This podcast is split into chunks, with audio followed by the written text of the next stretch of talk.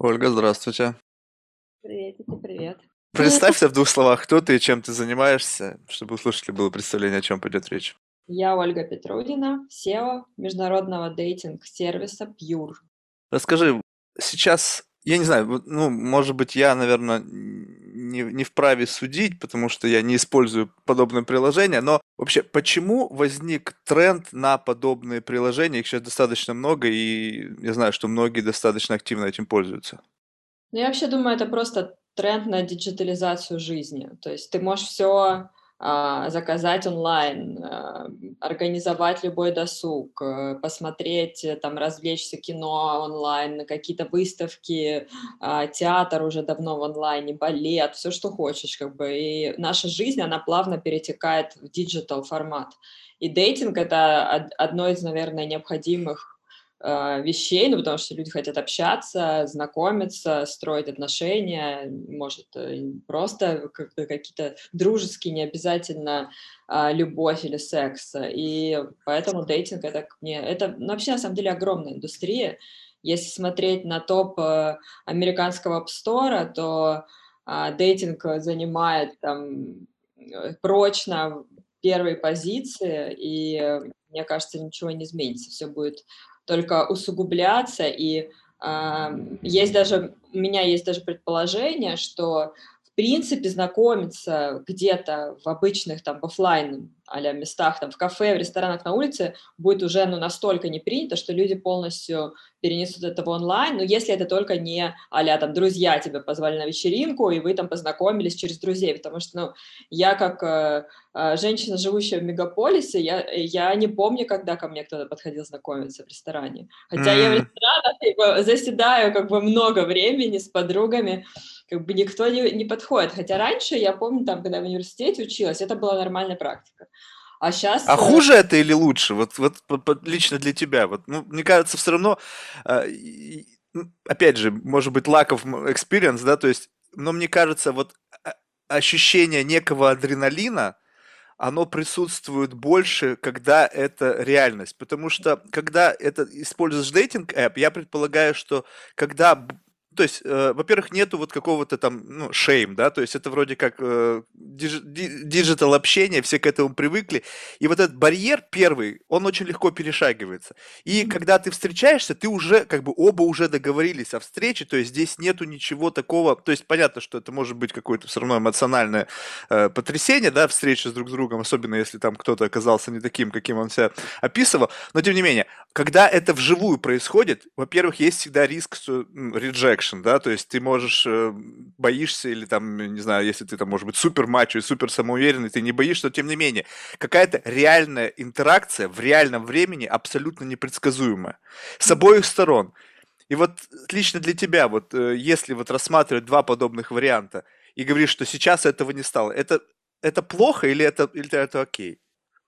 А, ну, для меня это окей. А, почему? Потому что во-первых, ты, общаясь онлайн, ты гораздо больше узнаешь о человеке до вашей реальной встречи. То есть, когда вы просто встречаетесь, то на тебя взаимо... ну, воздействуют разные факторы там.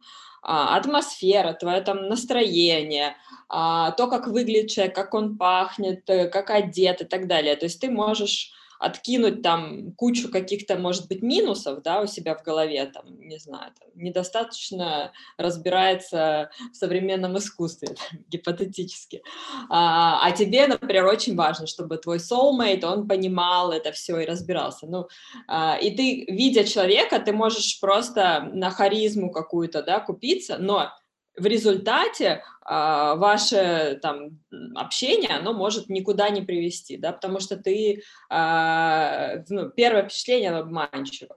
Вот. Поэтому мне кажется, то есть и даже аналитика говорит, я смотрела какие-то резерчи а, американских университетов, а, о Стэнфорд там исследовал прочность пар, сформированных онлайн, и что там на 30% меньше разводов. Потому что люди, oh. они они как бы общаются долго, и это и какой-то идет mental, интеллектуальный connect, нежели твое вот это впечатление, которое первое производит человек. Mm. Поэтому мне кажется, что это, наверное, даже к лучшему знакомство онлайн. Вот. Интересно. А слушай, ну вот есть какая-то аналитика по поводу того, как это, что это в большей степени? То есть это реально люди просто в суете жизни и в силу того, что просто смена поколений пришло и все привыкли общаться digital, выбирают эту платформу э, для поиска своей, условно, там, половинки, там, друга, близкого человека, либо в большей степени это используется просто для каких-то романтических встреч, для того, чтобы просто люди проводили время без э, ставки на долгосрочность этих отношений. Ну, это зависит от дейтинга. У нас э, секс-дейтинг, э, соответственно, люди более ориентированы на friends with benefits, э, без обязательств, э, one night stand и прочее. А есть платформы, которые вообще позиционируют себя как то, что ты удалишь наше приложение после того, как ты найдешь пару. Mm-hmm. А, есть просто general dating, это уже такой эффект масштаба, это как Тиндер, да, то есть там нет никакой специфики, это просто гигантская а, комьюнити огромная, и, а, соответственно, там все подряд. Кто-то ищет секс, кто-то любовь, кто-то а, дружбу и так далее. Поэтому, мне кажется, э, дейтинги, они такие делятся на ниши определенные, в каждой нише как бы свои цели.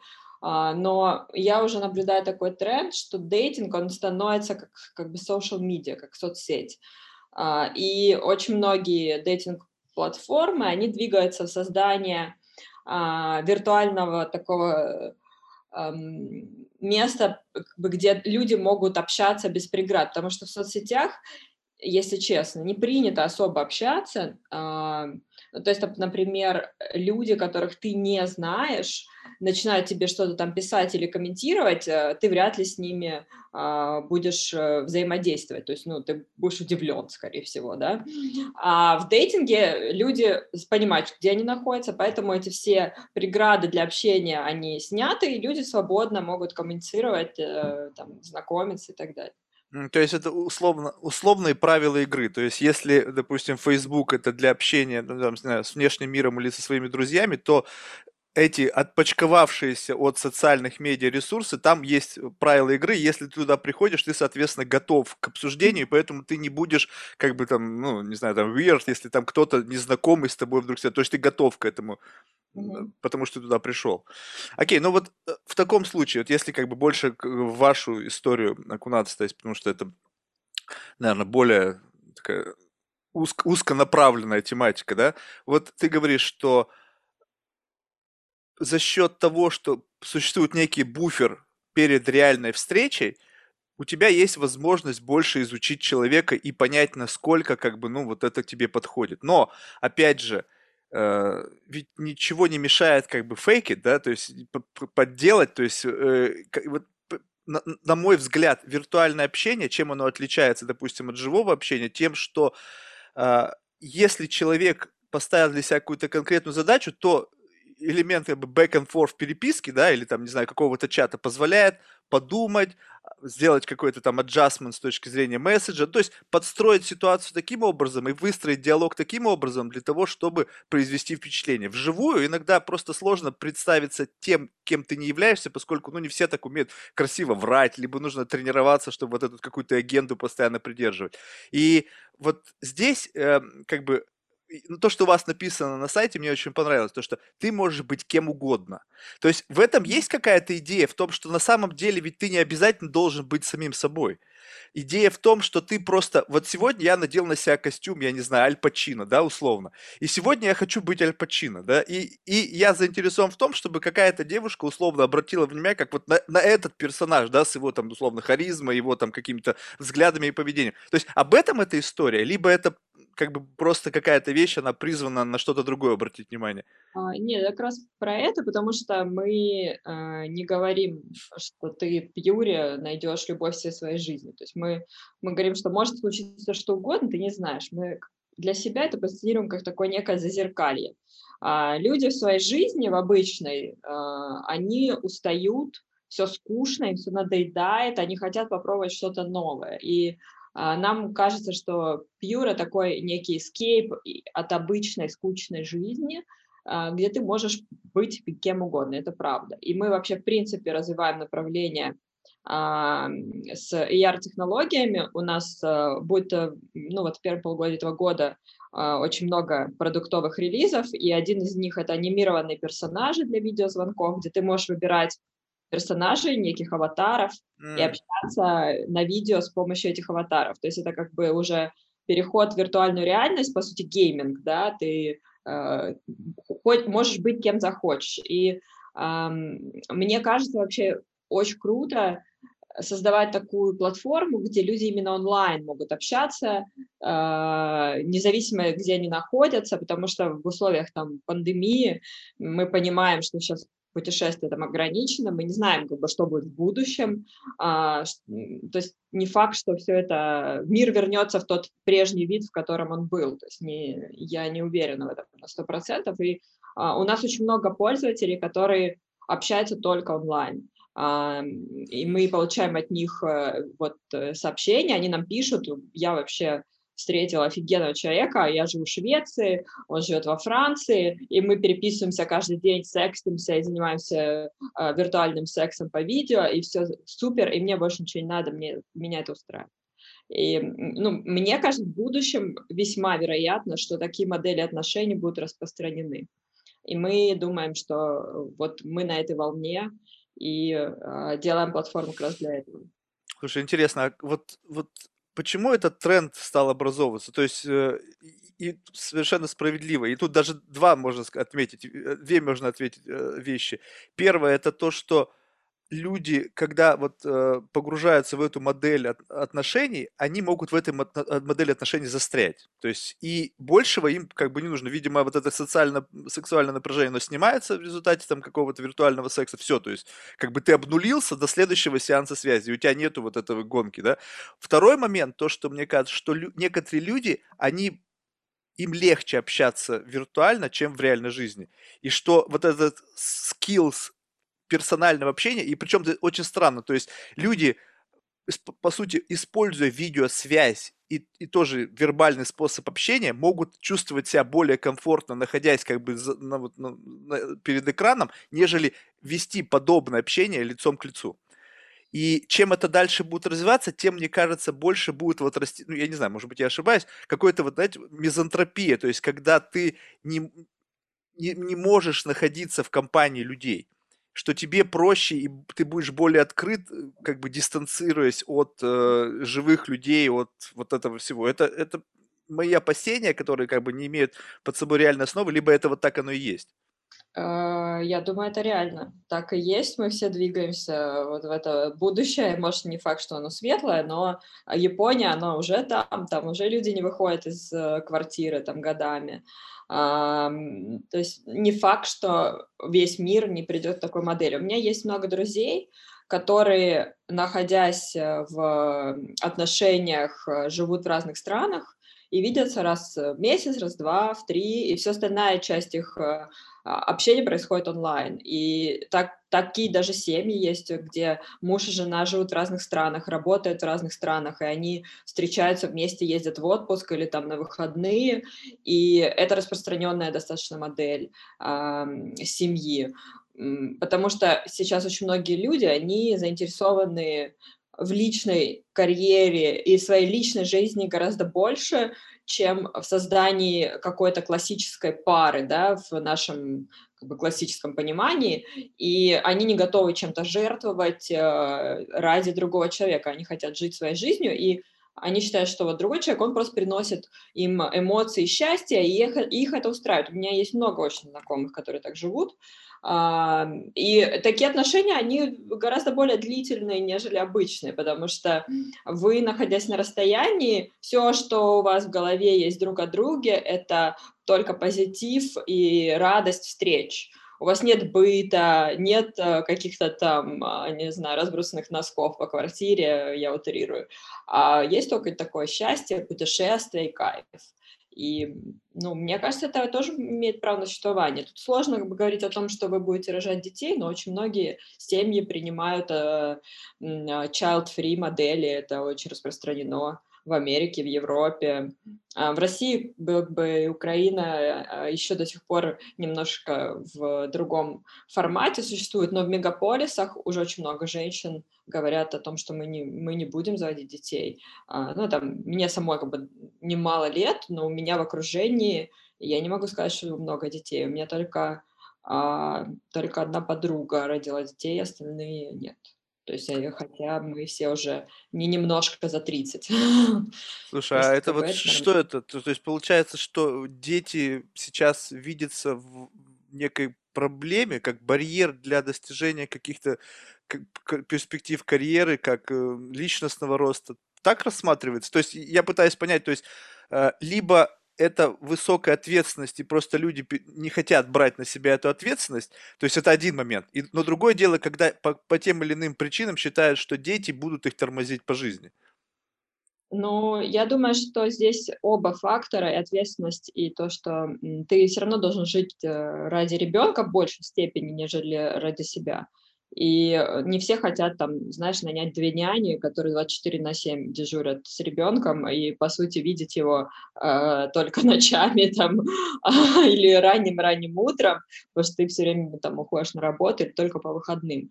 Э, и такое это тоже получается какое-то эгоистичное да, отношение э, к ребенку. То есть ты его рожаешь зачем, как бы, да, заводишь зачем ребенка, чтобы его видеть один, раз, один день в неделю, а, многие думают, что это неправильно и переносят, переносят этот момент, а может он вообще никогда не наступит. Поэтому да, тут Тогда можно говорить, что сейчас мы находимся в эпоху, когда вот эти классические институты семьи, они постепенно начинают терять свои позиции, и мы переходим на какую-то вот ну, такую сложную модель э, отношений, я имею в виду сложную с точки зрения как бы представления, ну, с точки зрения классической модели, когда отношения, а, они вот базис этих отношений основан в большей степени на э, взаимном как бы удовлетворении. Ну, я имею в виду не только физическом. Ну, то есть в этих отношениях не присутствует ни бытовых проблем, ни таких каких-то что может омрачить жизнь как бы пары, да, и, и покуда вот этот вот статус-кво, он поддерживается, существуют эти пары либо они могут и переживать совместно какие-то там тяготы жизни и в, то, и в то же время оставаться. То есть я пытаюсь понять основная причина здесь чего? Возникновения вот подобных союзов. То есть это больше просто необходимость, что как бы для галочки у тебя кто-то был, кому ты можешь слить там какой-то негатив, либо там поговорить, либо там просто, не знаю, заняться сексом, когда тебе это приспичило, либо это, э, ну, просто какой-то для тебя источник, э, не знаю, энергетический для того, чтобы ты мог Э, заряжаться. То есть вот, вот что в, в основе лежит в отношении, которых нету базисной вот этой классической основы? Угу. А, ну, да, тут я согласна, в принципе, с тем, что ты сказал, но я бы добавила, а, семья э, вообще изначально, она же продиктована некими религиозными понятиями, и ее вот э, как бы классический формат, да, а, и, и мне кажется, сейчас просто люди они живут или вот в этом свободном мире э, без предрассудков э, и очень как бы открыты ко всему новому, или наоборот, они замыкаются, то есть вот это, когда общество получает много свободы, оно э, впадает в какие-то крайности и пытается себя во всем ограничить. То есть это, например, связано с тем, что новое поколение они, например, в большей степени асексуалы. Очень много людей вообще не заинтересованы в сексе, молодежи. А, и это совсем не, нельзя сравнить э, с поколением там а 90-х, там, да, игреков, а, которые были помешаны на сексе, сексуальной революции, свободы, и вообще это был драйвер вообще, мне кажется, жизни основной. И сейчас молодежь вообще другая, э, потому что э, то, то чем ты присыщаешься, перестает быть тебе интересным. Ну, молодежь кажется, когда успела присытиться-то? Она ну, вот-вот только появилась. Она в информационном как бы потоке находится, где а, секс-селс везде, и они, им это перестает просто быть интересно. Как бы, а, если раньше для того, чтобы там, ну, э, получить секс, тебе нужно было жениться, то сейчас э, ты, как бы, у тебя такое количество порно вокруг, что, ну, как бы, ты даже не знаешь, нужен тебе секс или нет. Э, я, э, ну, мы, короче, сотрудничаем с разными подкастами, и к нам пришел подкаст от «Либо-либо», где Uh, у них uh, трое как бы ребят рассказывает про секс, там их отношения к сексу, и там типа такой парень, которому 20 лет или 21, а он девственник, как бы и это нормально. Как бы, и в, на, в, нашем, в нашей молодости это было не очень нормально.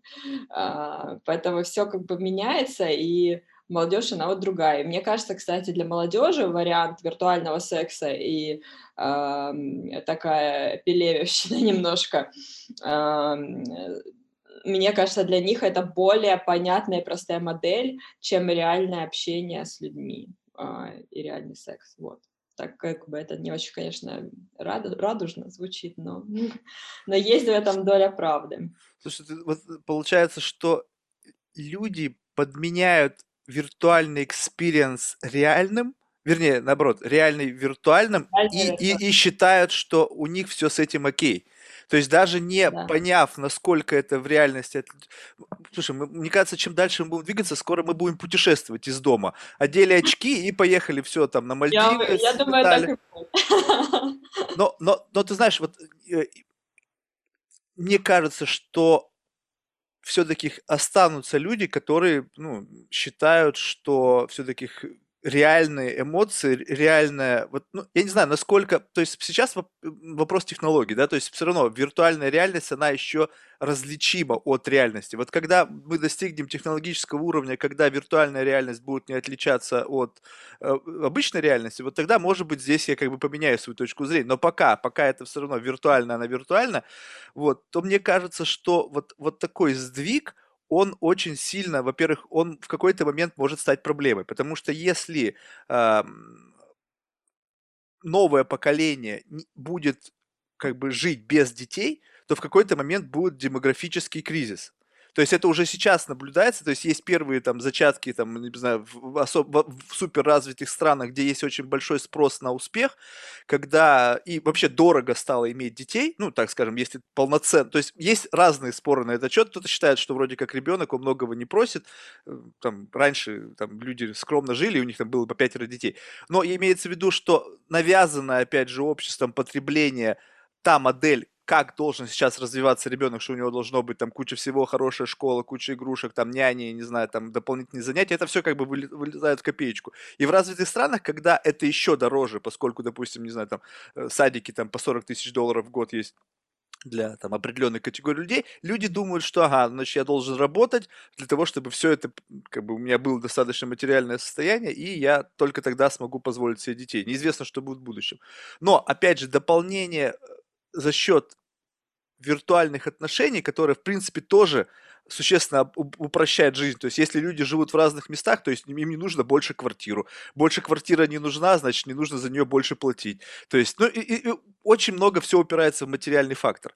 И в какой-то момент времени мы столкнемся с тем, что у нас будет очень большой пласт людей, которые приняли эту модель, но без продолжения рода, да, мы начнем постепенно демографически как бы снижаться популяция населения.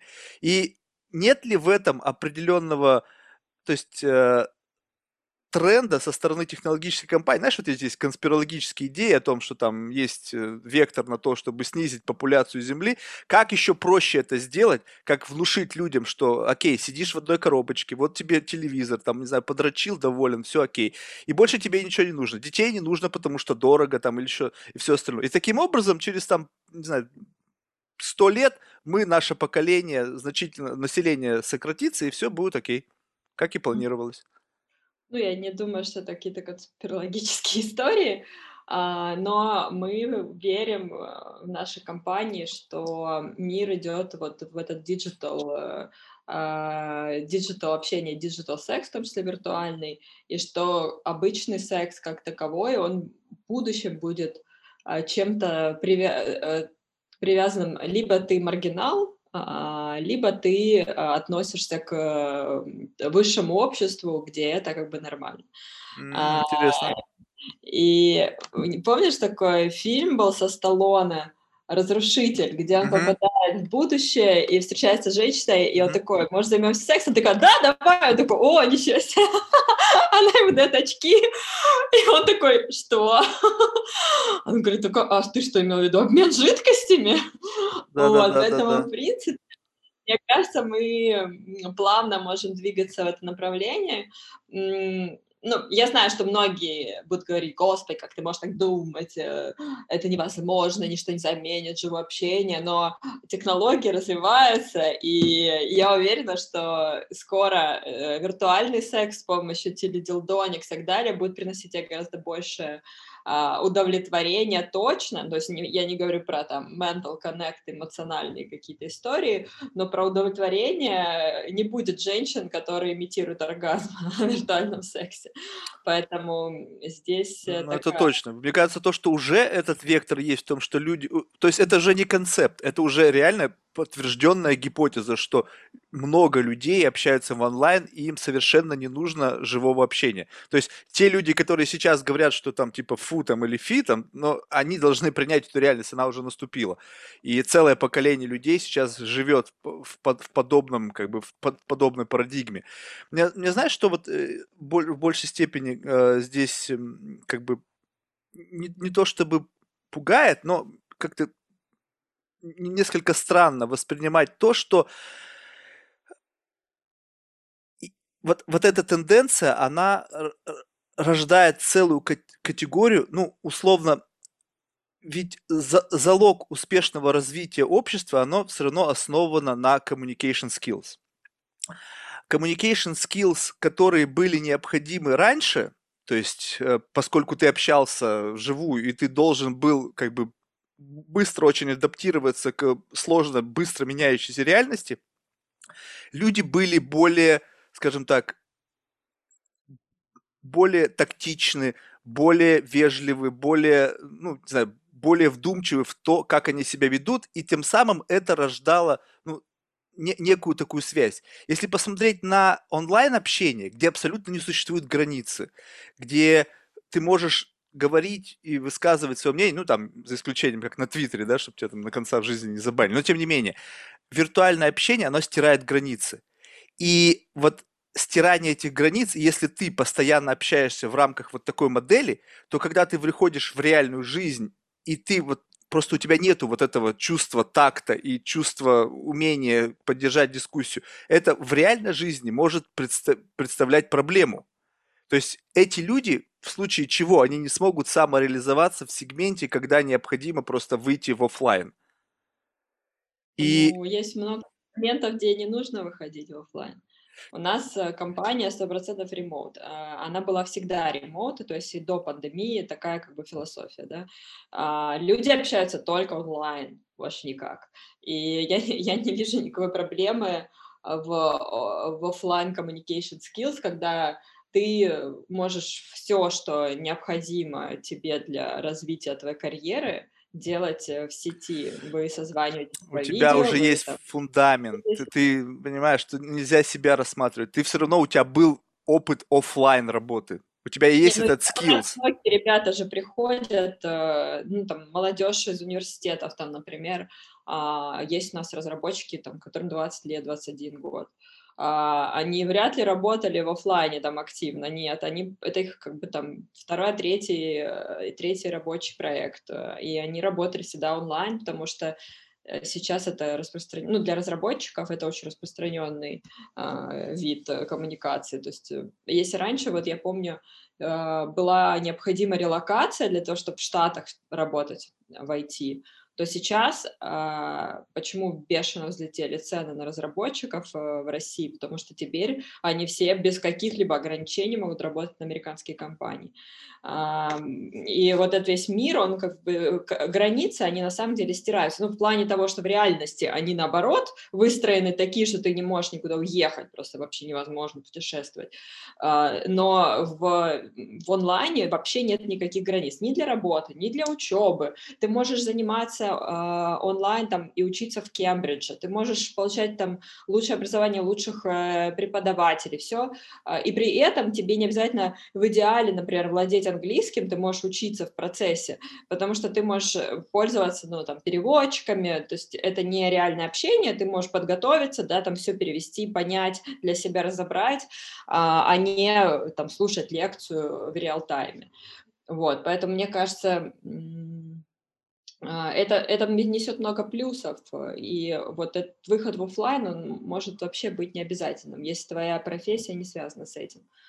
А, хотя сейчас уже все профессии, если только не повар, аля, ну это я так утрирую, они уже все в digital е существуют.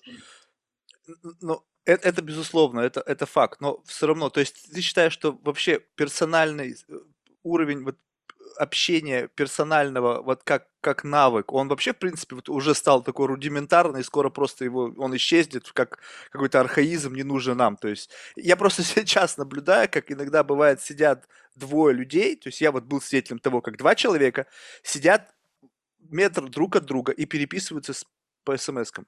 Ну, нет, одно дело, там, секреты вы какие-то обсуждали, знаешь, когда там бывает полная комната, и там тебе не хочешь это говорить вслух, но просто вот, просто так.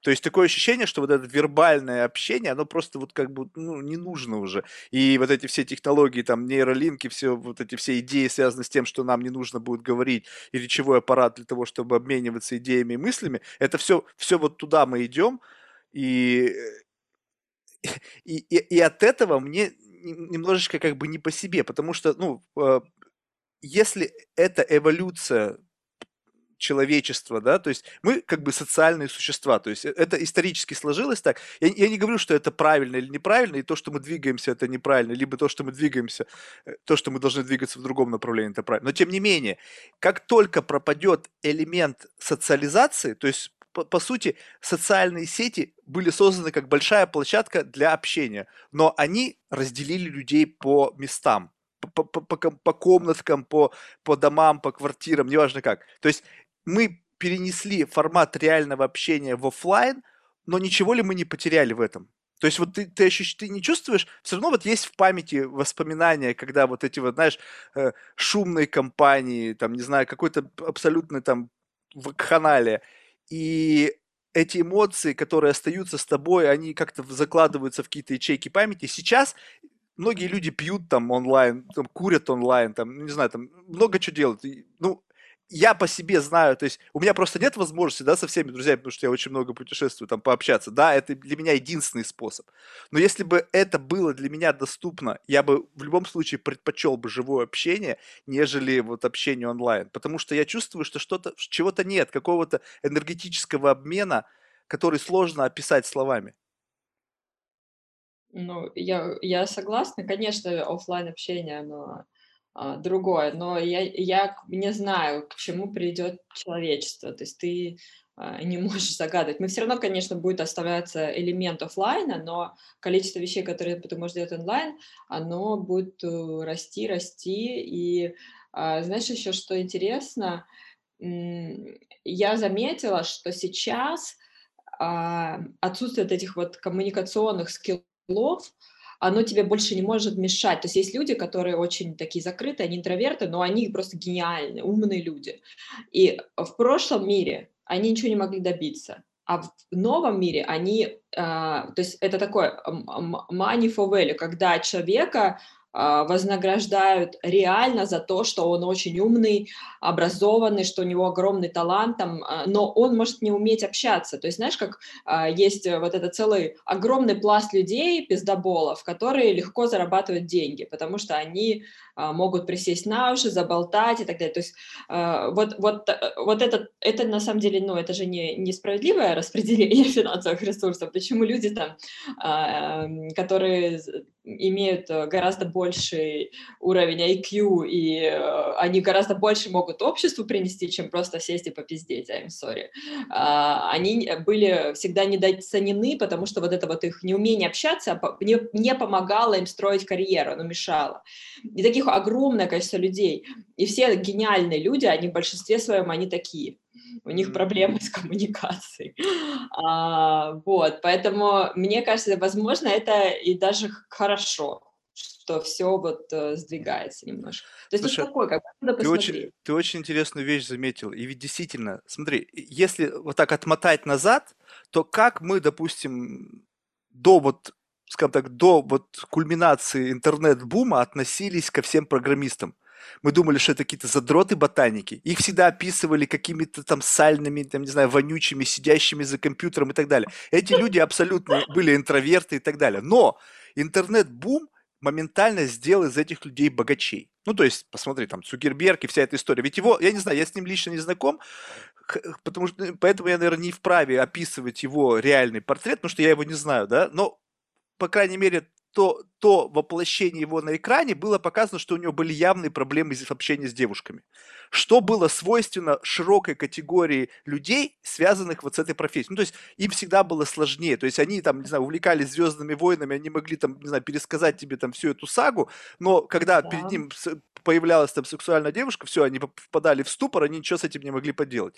И вдруг, когда они все стали богатыми, Соответственно, вот эта модель виртуального общения, которая для них легка, а они стали лидерами мнений, стали инфлюенсерами, стали вдруг откуда ни возьмись какими-то, опять же, там, не знаю, э, желанными среди широкой категории там женщин, да, поскольку, в общем-то, ну, а, эти люди действительно интересны, поскольку они умны, а теперь еще и богаты, да, а внешность, как бы, ну, это дело такое, как бы, субъективный фактор. И в силу того, что вот эта большая, огромная масса людей, предпринимателей технологических, которые по, своей природе интроверты, вдруг стали богатыми, мы видим вот этот shift, что вот таких вот реальных мачо-менов, да, как там, не знаю, Дэн Белзарян там, или вот, и их просто становится все очень меньше, меньше и меньше, поскольку они становятся в меньшинстве. То есть, если ты сейчас не технологический гик, то ты должен быть либо очень крутым банкиром, что, в общем-то, наверное, очень скучно, да, и, наверное, занудно, либо каким-то нефтя, нефтяным магнатом там или еще что-то. Но, как правило, все эти люди, ты не можешь сегодня стать нефтяным магнатом, потому что все нефтяные месторождения, они очень э, охраняются серьезно. ты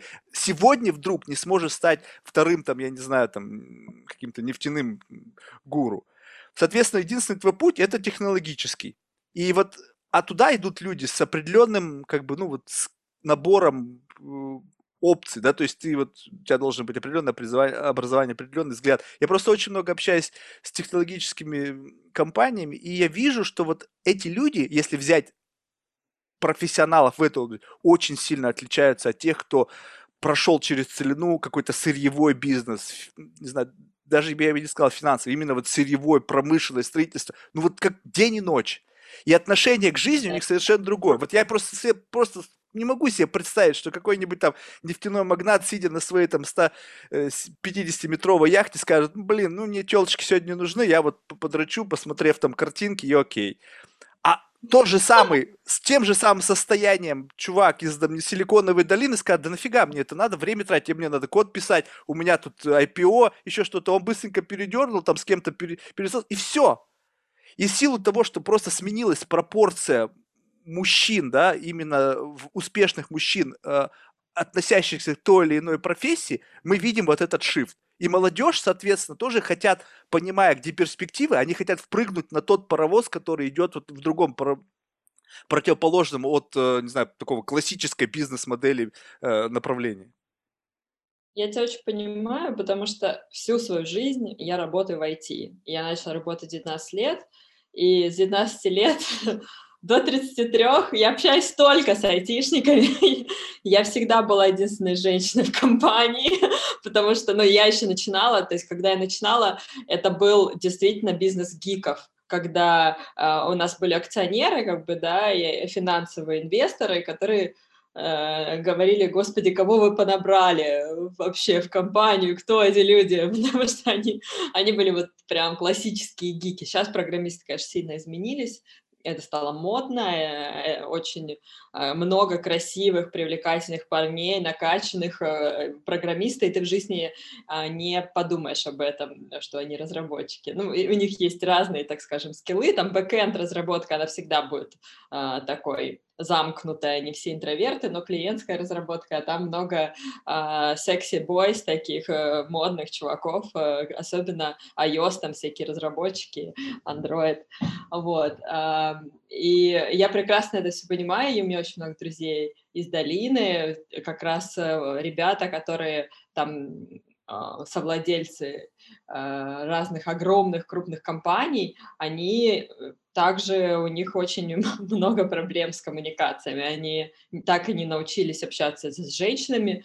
А, я еще плюс, ну, как бы так как я всегда в IT была и э, не могу могу сказать, что я не привлекательна. То есть они, у них тоже такой ступор, они не понимают, что как я оказалась в этой индустрии, mm-hmm. зачем она здесь. вот. И у них просто такое есть эм, жизнь, у них вообще в жизни все по-другому, восприятие, оно очень сильно отличается от классического понимания того, что вот у меня много денег, я покупаю яхты и тусуюсь со всякими э, моделями и прочее, то есть они по-другому воспринимают жизнь, многие очень заинтересованы а, в каких-то более глубоких вещах, и никому не нравится показывать, что у них много денег э, на показ. Вот этот весь шик э, нулевых и, и все эти шальные нули... Ну, вообще, ты знаешь, я даже заметила, что, наверное, люди, которые вот э, очень такие шоу, шоу, шоу must go on, они в основном деньги получили а, разными случайными способами. А те, кто их реально заработал, либо это старые деньги, которые перешли по наследству, они совершенно по-другому себя ведут и никогда не ходят в часах там за 200 тысяч долларов э, и не ездят на Ламборгини. Знаешь, ну как бы это считается как-то странно и дурным вкусом. Поэтому в IT так вообще, почему, э, еще очень важный момент, что э, ты правильно заметил, что молодежь хочет быть похожа на айтишников. Почему? Потому что, ну, исторически там, например, а, философы а, формировали мировоззрение там, да, в, в античности, в Древней Греции и Риме. Все ходили в школы философские, слушали, а, вели дискуссии, учились риторике и так далее. Потом там пришел век, когда церковная как бы, власть была главной в мировоззрении. Они формировали как бы то, что правильно, что неправильно, куда мы идем, и мораль, нормы морали, нормы вообще взгляды на мир, потом пришла наука, а потом пришло IT. А, и как бы а, сейчас все читают э, прогнозы сетевого Гугла о том, что будет с человечеством через 20 лет или через 10. Поэтому а, айтишники, они абсолютно заслуженно заняли топ э, мирового как бы сообщества в плане формирования мировоззрения, моды, взглядов на жизнь и так далее. Поэтому все меняется. То есть сейчас э, люди перестраивают свои модели, что там а, все по-другому, ну, то есть там sharing economy, это чисто айтишная, как бы, продак, продакшн IT народа. А, все не хотят ничем владеть, все хотят делиться со всем. Это на самом деле философия, а, в том числе долины и предпринимательства долины, потому что там попадая в комьюнити э, предпринимателей, все пытаются друг другу помочь, и чем-то э, они понимают, что мы все строим что-то вот большое, и каждый друг поможет, мы все разбогатеем, мы э, как бы друг другу помогаем. Вот эта вся э, история, она в корне отличается от э, протекционизма и э, всяких рыночных войн, которые ведутся в классическом э, бизнесе. Ну, в IT как бы тоже есть э, жесткие игроки, а, которые любят э, поглощать или копировать, как Яндекс, например, да, они жестко играют на рынке, но а, вообще как бы эта культура предпринимательства, она порождает современное мировоззрение продвинутой молодежи. Поэтому, да, айтишники сейчас топ of the топ. Но, кстати, еще очень интересный момент. Я, работая столько времени на руководящих э, позициях э, в IT, ну, там я села, наверное, э, с 24 лет, вот, а, и я ви видела прекрасно, то есть ты как бы SEO, там, или ты даже не просто SEO, ты фаундер, ты, ты владелец всего бизнеса. Но айтишники, они всегда думают, что ты какой-то э, непонятный человек, тут к ним пришел, что-то требует от них. А они вот э, такие умные, классные, а, и у них всегда было такое пренебрежение к бизнесу, и а, даже, ну, они работают вроде как бы на тебя, но пренебрежение всегда присутствовало. Так и есть, да-да-да. И это особое, то есть это э, мне всю свою жизнь я выстраиваю отношения с IT-командой, то есть я с ними выстраиваю, а не они со мной, потому что у них с коммуникационными скиллами так себе. Вот, так что да.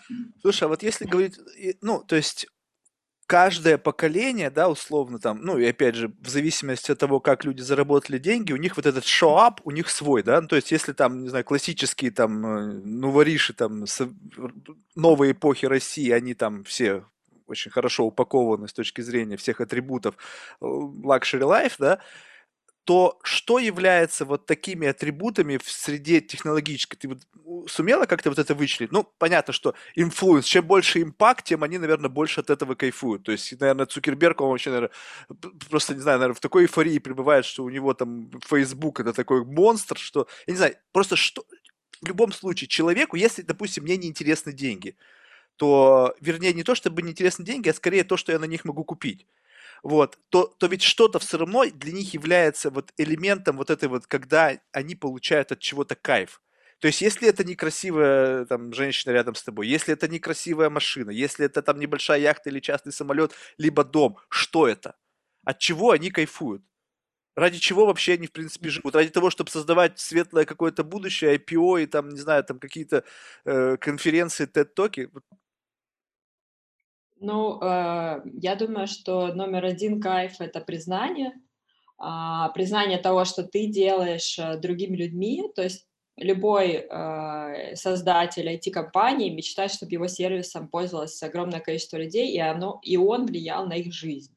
А, то есть, ну, для меня признание — это когда нам пишут люди и говорят, э, я счастлив, что есть Пьюр, я тут встретил вообще там любовь всей своей жизни. И таких очень много. То есть в секс-дейтинге встречает любовь. Или кто-то пишет нам, говорит, о, спасибо, что вы создали комьюнити open mind людей, где э, секс это нормально, и никто не осуждает друг друга ни за что, и никаких рамок и стыда, я могу, э, не знаю, свободно делиться своими фантазиями, а вот я со своим обычным, ну, в своей обычной жизни с партнером, мне стыдно этим делиться, потому что я боюсь, что меня не поймут.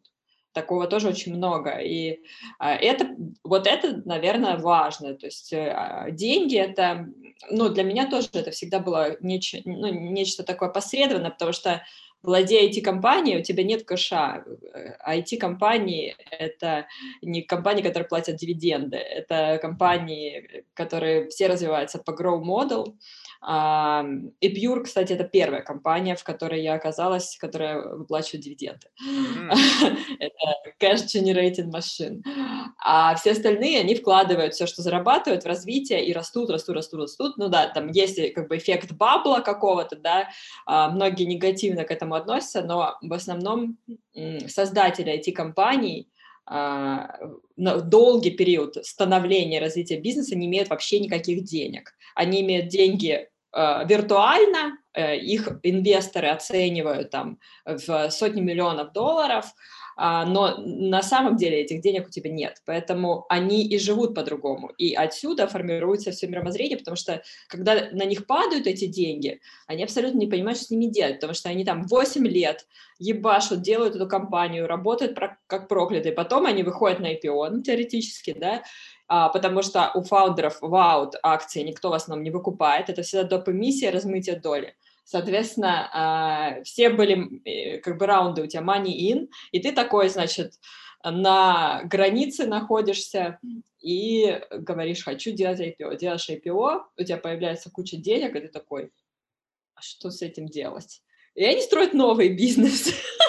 потому что они не понимают, но они, они всю жизнь жили э, без вот этих денег, они у них были как бы в голове, и успех был в голове, и это, мне кажется, главное. Слушай, вот, но здесь, я думаю, что здесь тоже есть некий тоже сдвиг, потому что если раньше IT предприниматели, э, вернее, айтишники были гики, да, то есть это люди, которые по своей природе, то есть им им нравится сидеть за компьютером, они э, имеют определенный барьер в общении. То есть и вот эта органическая природа твоего естества, она тебя направляла в определенную профессию, да. То есть, э, ну, люди более открыты, они находят что-то другое. Сейчас, с учетом того, что это стал тренд, люди, не будучи интровертами, попадают туда, потому что понимают, что это единственная перспектива их карьерный лифт. Зарабатывая деньги, не будучи вот таким, как бы, ну, шейм, да, там, потому что, я не знаю, вот мне кажется, что эта история, когда ты только что сказал очень верную вещь, что на протяжении долгого времени и учитывая то, что это постоянный grow model, даже после, не знаю, там, эксидов или еще чего-то, люди могут из, уже свои деньги опять реинвестировать в тот же бизнес, либо в другие.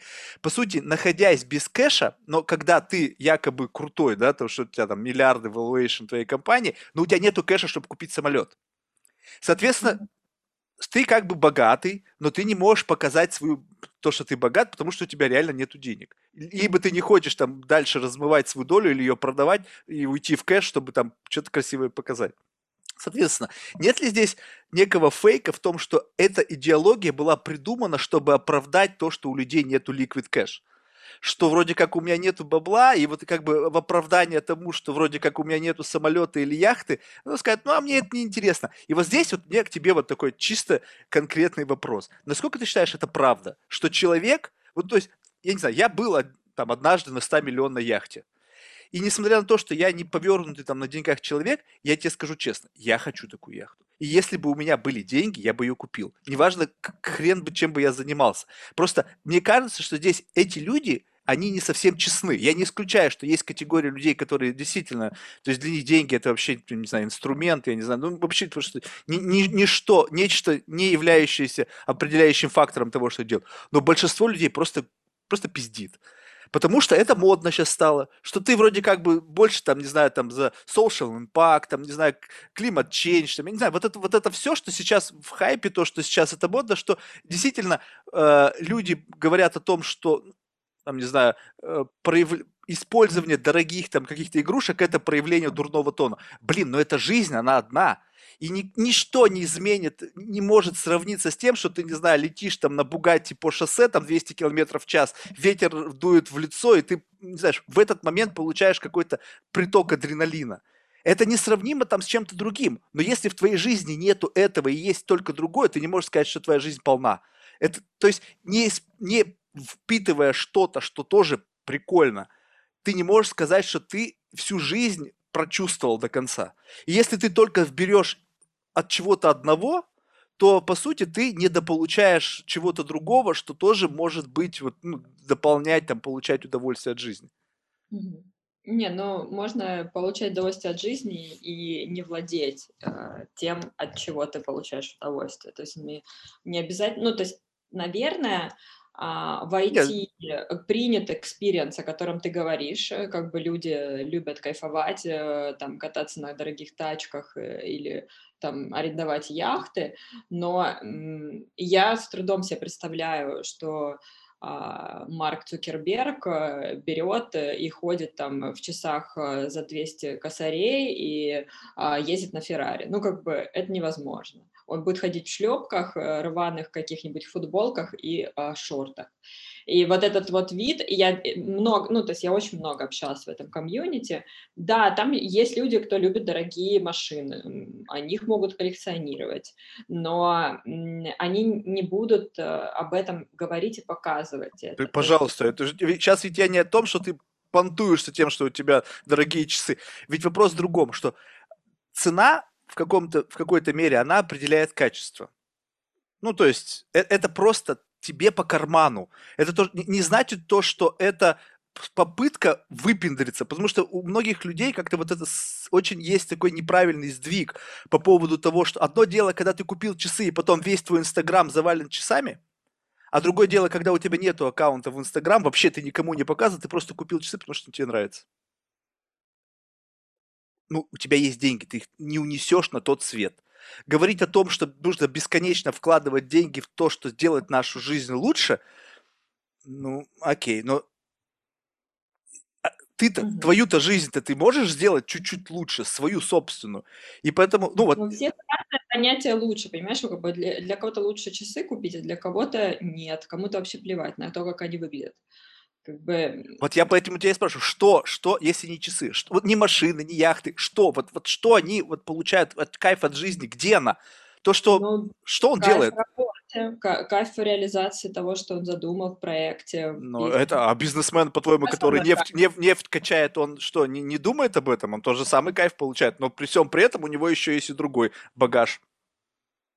Ну, э, смотри, как бы ресурсные, сырьевые какие-то бизнесы, они немного по-другому строятся. А, они строятся на том, что ты получил во владение что-то. Бизнесы в IT а, строятся только интеллектом, нет ничего другого, ты ничего не получил во владение, у тебя вообще нет никаких активов. Все, что ты делаешь, это плод твоего умственного, как бы, э, умственной деятельности, поэтому это другой бизнес немножко. А, знаешь, вот когда я все время общалась э, с какими-нибудь там ребятами, у которых заводы, пароходы, и ты им говоришь, моя компания там стоит 60 миллионов долларов, они такие, чё, да у меня завод стоит, блин, 5, какие 60, что ты, девочка, мне рассказываешь? И они вообще не понимают этого. А, и это разный value, как бы он а, может быть немножко тоже виртуальный, а, но ты понимаешь, э, ну, в общем, это другие, как бы, люди, которые строят IT-бизнес, они, они, в принципе, вообще совершенно другие. Либо это... Мне, мне очень нравится, э, что в, в IT ты не можешь, например, уйти завтра, да, но твоя компания, она полностью была создана тобой, и она держится только за тебя. Вот ты ушел, и она перестала существовать. Это, знаешь, как бы, как Apple, например, вот создал багаж какой-то а, технологический, хотя у нее есть реальные активы, она производит, да, что-то, но а, он технологически создал багаж, вот, как бы, который сейчас исчерпан.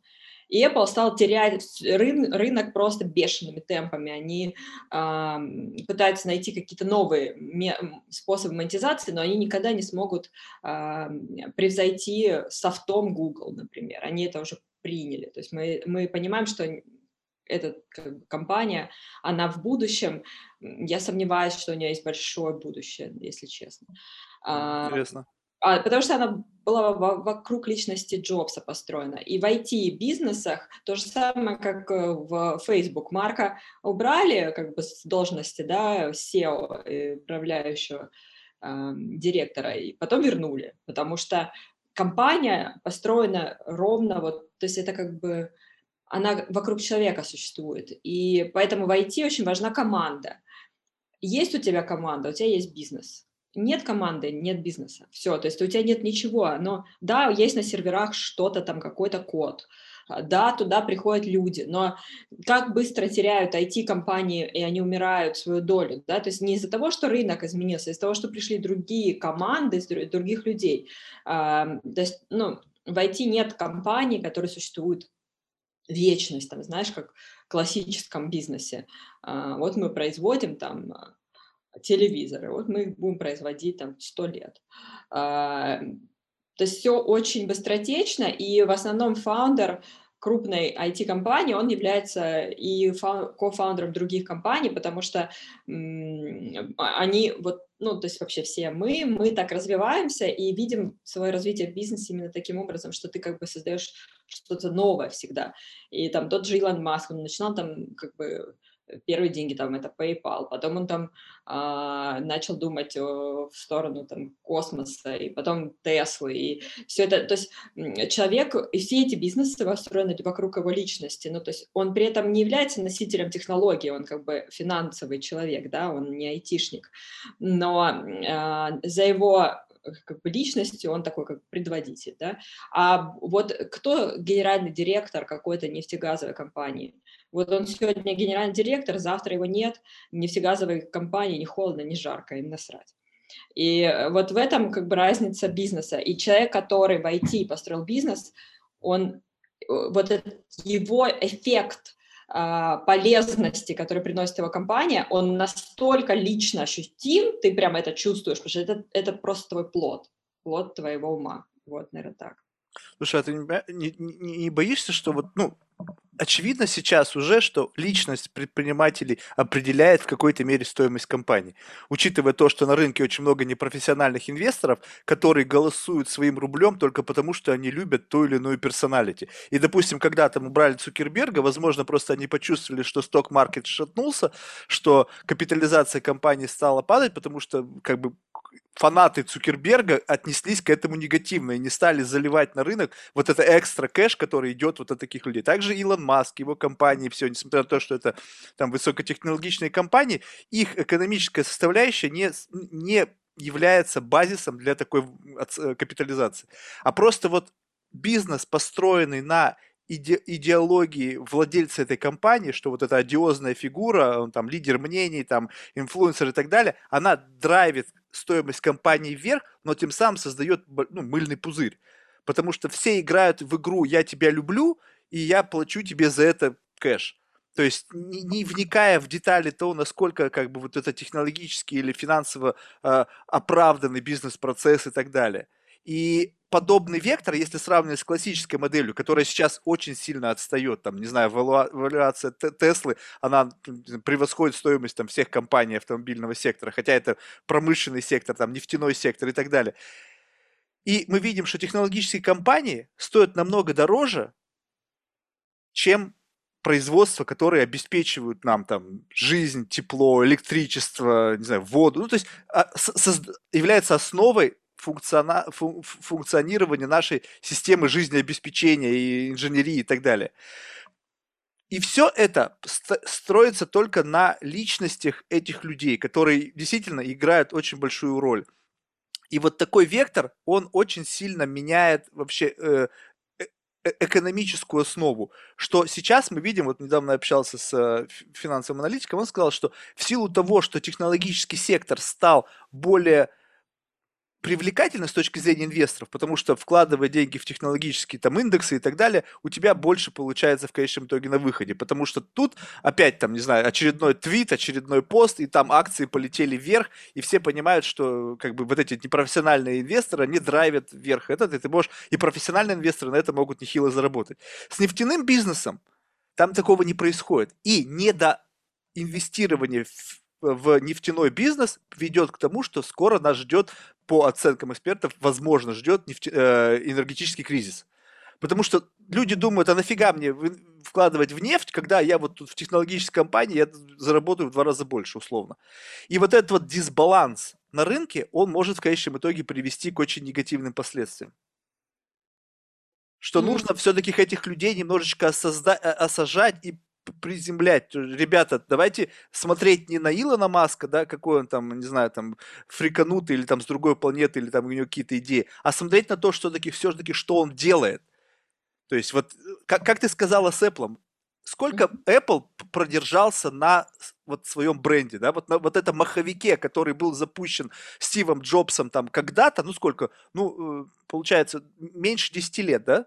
Недолго для ну, такой 10 лет, вот по сути, да, для такой компании. И сейчас этот маховик стал давать сбой, потому что нету фигуры, там, Тим Кук, не знаю, он не, не, не является таким идеологическим лидером этой компании. И другие компании стали тяв-тяв-тяв-тяв-тяв пожирать их долю рынка. И это да. говорит о том, что такая модель в конечном итоге, она ждет всех в какой-то момент ждет Google. Я не знаю, китайцы там начнут что-то такое творить, их там инвестиции 130 миллиардов долларов в AI, э, создадут какого-то монстра, который просто сожрет там Google с потрохами и, и, и, и все. Вот как здесь, ты считаешь, нужно не знаю, смотреть на эту ситуацию? Правильно ли мы, что мы создаем идеологических кумиров вот такого плана? А, ну, я не считаю, что это, конечно, правильно, но мы не можем никак от этого защититься, потому что люди любят кумиров. Сейчас э, особенно мы видим, как э, все звезды, там, э, всякие актеры, певцы и прочее строят вокруг своего бренда бизнесы. И они существуют только из-за того, что это а, там, известная певица запустила линейку косметики или духов, они как бы только из-за этого. Поэтому я, я сомневаюсь, что люди вдруг возьмут и перестанут верить в кумиров. И в бизнесе это то же самое, то есть это просто другой уровень поклонения, поклонения деньгами, большими деньгами, но а, сомнительно, что мы уйдем от этой модели, это просто как бы ДНК человека. Ну вот тебе как девушке вопрос, вот скажем так, ты покупаешь косметику или духи, там, не знаю, если сравнивать там Киллиан, да, либо покупать духи, там, не знаю, какой-нибудь там, не знаю, там, это семейство Кардашьянов, там, какой-нибудь очередной там толстожопки. Ведь это несоизмеримое качество продукта. То есть, почему люди перестали об этом думать? Им конкретно втюхивают фуфло, то есть вот эта вот одежда, там вот это его, ее там муженька, бывшего или настоящего, непонятно, там разводится они или нет, это же откровенное говно вот эти все там штаны с мотней какие-то дешевые, три кошки, она на свою жопу их натянет. И это просто выглядит просто отвратительно. Но в силу того, что у них есть бренд, связанный с их именем, миллионы подписчиков по всему миру, там это изи кроссовки, которые, ну, просто откровенное говно, да, по большей части, да, то есть и их покупают, и в какой-то момент времени вдруг откуда-то берутся на них цены, там, тысяч долларов за кроссовки, хотя вчера еще они не существовали. И качество этой продукции, оно не всегда хорошее. То есть люди вдруг что стали слепые, что мне стало важнее купить продукт просто потому, что это, не знаю, по какой-то причине я думаю, что вот нося кроссовки, там, не знаю, Изи или там одеваясь в одежду там вот какого-то подобных брендов, которые еще вчера не существовали, я что, буду круче от этого, лучше? И совершенно мне по барабану какое качество. Ну, мода. А, тут сложно это все э, проанализировать.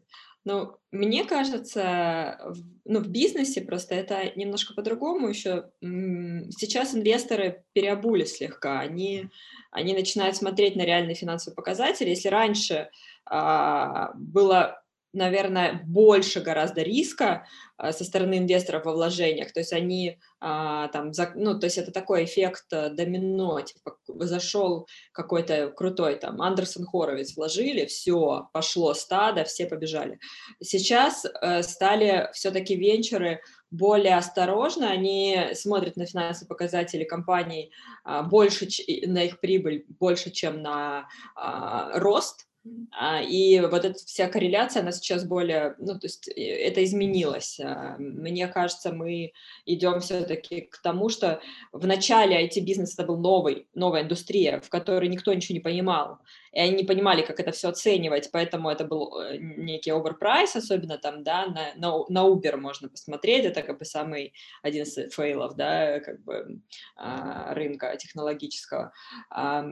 Сейчас они стали осторожнее, они стали более образованы, они начинают понимать в IT, э, и поэтому, мне кажется, это просто вот время, как бы появляется что-то новое, вначале все с ума сходят, потом они, это новое перестает быть новым, это становится обыденностью, и люди начинают больше в этом разбираться. Сейчас, э, мне кажется, основные проблемы у инвесторов с оценками возникает, скорее всего, больше даже в научном секторе, мне кажется.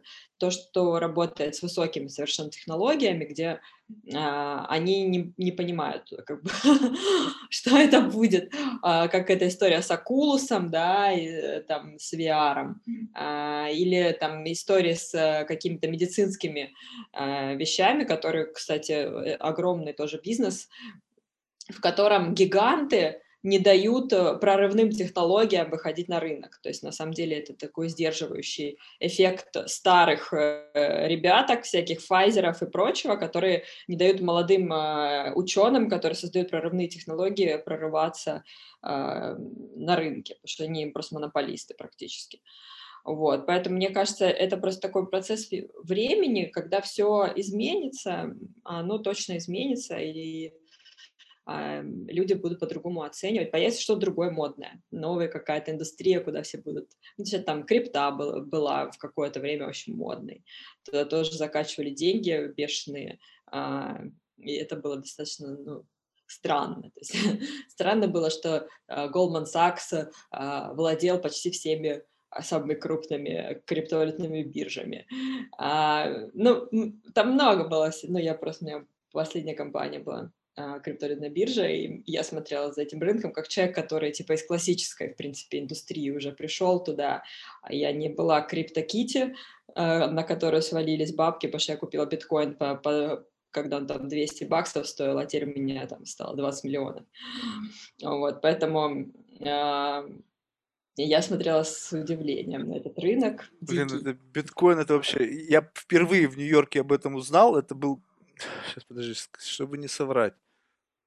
Ну, боюсь спутать, по-моему, что-то 2010 год или... Ну, вот что-то в этом духе. Стоил он там вообще... Стоил он там вообще какую-то фигню. И мне спрашивают, типа, ты вот как, как ты там майнишь, не майнишь? Я говорю, чего делаешь? Вроде как вообще, о чем речь? То есть я был настолько как бы не в теме, да, но вот я помню тогда, когда вот мы, этот разговор был, я про себя подумал, а типа, чувак этот мне сказал, типа, надо покупать это там, когда-то что-то там с этим вырастет. То есть, знаешь, такой визионарио. То есть он представил, что это что-то из этого будет. Я помню, у него там дома это все жужжало, там он майнил это, сидел. Я сейчас, кстати, потерял с ним связь, но на тот момент у него уже был какой-то существенный вот этот капитал в этом, в биткоинах, который тогда почти ничего не стоил. Ну, какую-то ерунду там относительно других вложений. И вот сейчас, когда это там там 50 тысяч там за, за биткоин, и вот это все неизвестно что, и все всегда как бы говорят, как-то фыркают и говорят, фу, там типа ну, какая-то муть, муть, но вот кто-то же на этом зарабатывает, эти винкелвосы, они там сидят на каких-то нереальных запасах, эти биткоин, ведь это драйвит кто-то этот рынок, ведь это продолжает расти, это, э, и когда я вижу, что... И это драйвят финансовые инвесторы. Это э, как бы все думают, что это хомяки всякие сидят там. Это не, все не, не, не. давно уже э, самые крупные инвестбанки, все уже давно в крипте. Ну, потому что э, я как, как бы для себя как это видела, что текущая финансовая система, она как бы безнадежно устарела. То есть она не соответствует э, реалиям современного общества и под, ну, потребностям. То есть там оплата в интернете банковской картой. Ну, вы шутите. Банковская карта была придумана, чтобы в супермаркетах тратить бабки, не считать. Как бы мы все уже в онлайне, ну, как бы это все очень архаично. Все эти SWIFT-переводы, эти банки. Ну, то есть э, по-любому должен быть какой-то сдвиг, ну, кардинальный. То есть должна быть как, как бы а-ля революция финансовой системы. Последняя была когда там в 72 году или... Ну, это давно, короче, было. А, от золотого стандарта ушли. Давайте что-нибудь новое. И, и крипта, она, в принципе, очень подходит для этого. Это прозрачная система, которую все видят. Там а, сниженная а, возможность, в принципе, для каких-то черных схем. Ну, то есть если а, легализовать это все, да, то есть у тебя в блокчейне написаны все транзакции, все все знают, все, все доступно любому человеку, зашел, у тебя есть смарт-контракт, там, например, а, едет какой-то груз, он когда доедет до куда-то, GPS на мячок скажет, он доехал, автоматом отправились деньги. Ну, то есть это нормальная финансовая схема, которая должна существовать, но правительство, во-первых, банки сразу пойдут как бы мимо, они не нужны, тебе не нужны никакие посредники. Весь рынок финансовых услуг построен на посредниках. В крипте тебе никто не нужен. Они держат это все просто из последних сил зубами. Они как бы зашли везде в капитал, но они понимают, что этот бизнес перестанет существовать просто. Поэтому, а, конечно, они будут, правительство сейчас завязано очень за банковский сектор. Это в основном очень много банков существует за счет государства, им там донатят, они имеют государственное владение и так далее. Соответственно, и государства идут на поводу. Никто не хочет э, серьезного изменения. Ну, то есть мне кажется, оно возможно только когда будет какой-то финансовый коллапс, ну, очень серьезный, и все поймут, что уже выхода нет, как бы, ребята, пора. Вот, поэтому, ну, мне кажется, что есть шансы все-таки, что крипта легализуется и будет нормальным. Ну, то сейчас уже, например, китайцы это сделали свою национальную криптовалюту. Они сделали свой национальный блокчейн, где они радостно сидят и мониторят всех людей, которые живут в Китае. У них есть рейтинг социальный. Ты мало, значит, двигаешься, ездишь на такси, а мы тебе закроем выезд за границу, потому что надо спортом заниматься. Мы за здоровую нацию. Это нереально не шутка, это работа работает уже в Китае. Я прожила в Китае полгода.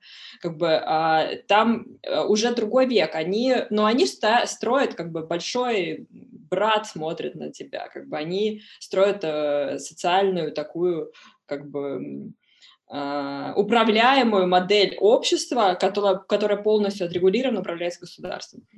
Это не идеальная вещь, это совсем не идеально, но, к сожалению, да. Слушай, ну вот кстати, вот говоря об этом, о том, что искусственно создается вектор на более правильное как бы государственное устройство.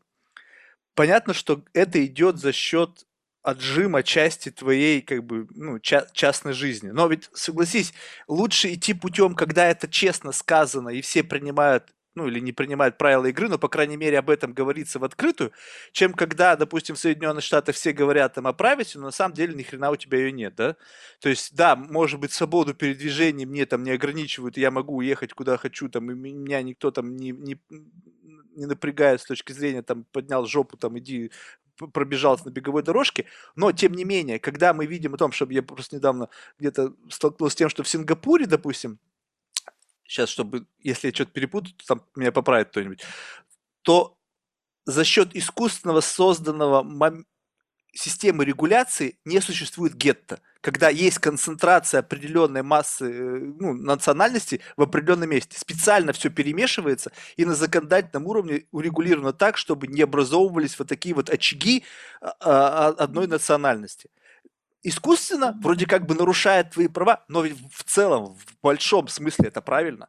То есть люди должны максимально ассимилироваться, они не должны быть частью, привносить в тот или иной там э, регион свою вот это вот, какие-то свои э, религиозные, ментальные, социальные какие-то вот э, инструменты, которые превращают, посмотрите там на Францию, что происходит, да, то есть когда образуются какие-то вот зоны отчуждения, там какие-то гетто, это такое пятно там на карте, я не, не, не говорю там в плохом смысле, ну просто какая-то этническая группа это сформировала. И поэтому, когда я вижу, что в Китае происходят вот подобного рода эксперименты, то сейчас свободолюбивым там европейцам, там, не знаю, американцам, это кажется, что это какое-то нарушение там социальных там прав и там, не знаю, там твои, твои права на частную жизнь и так далее. Но мы не знаем, что будет через 50 лет. Как они построят вот это за счет этой ну, ориентированной на успех в глобальном масштабе модели, они начнут опережать всех, когда в других странах бесконечный хаос.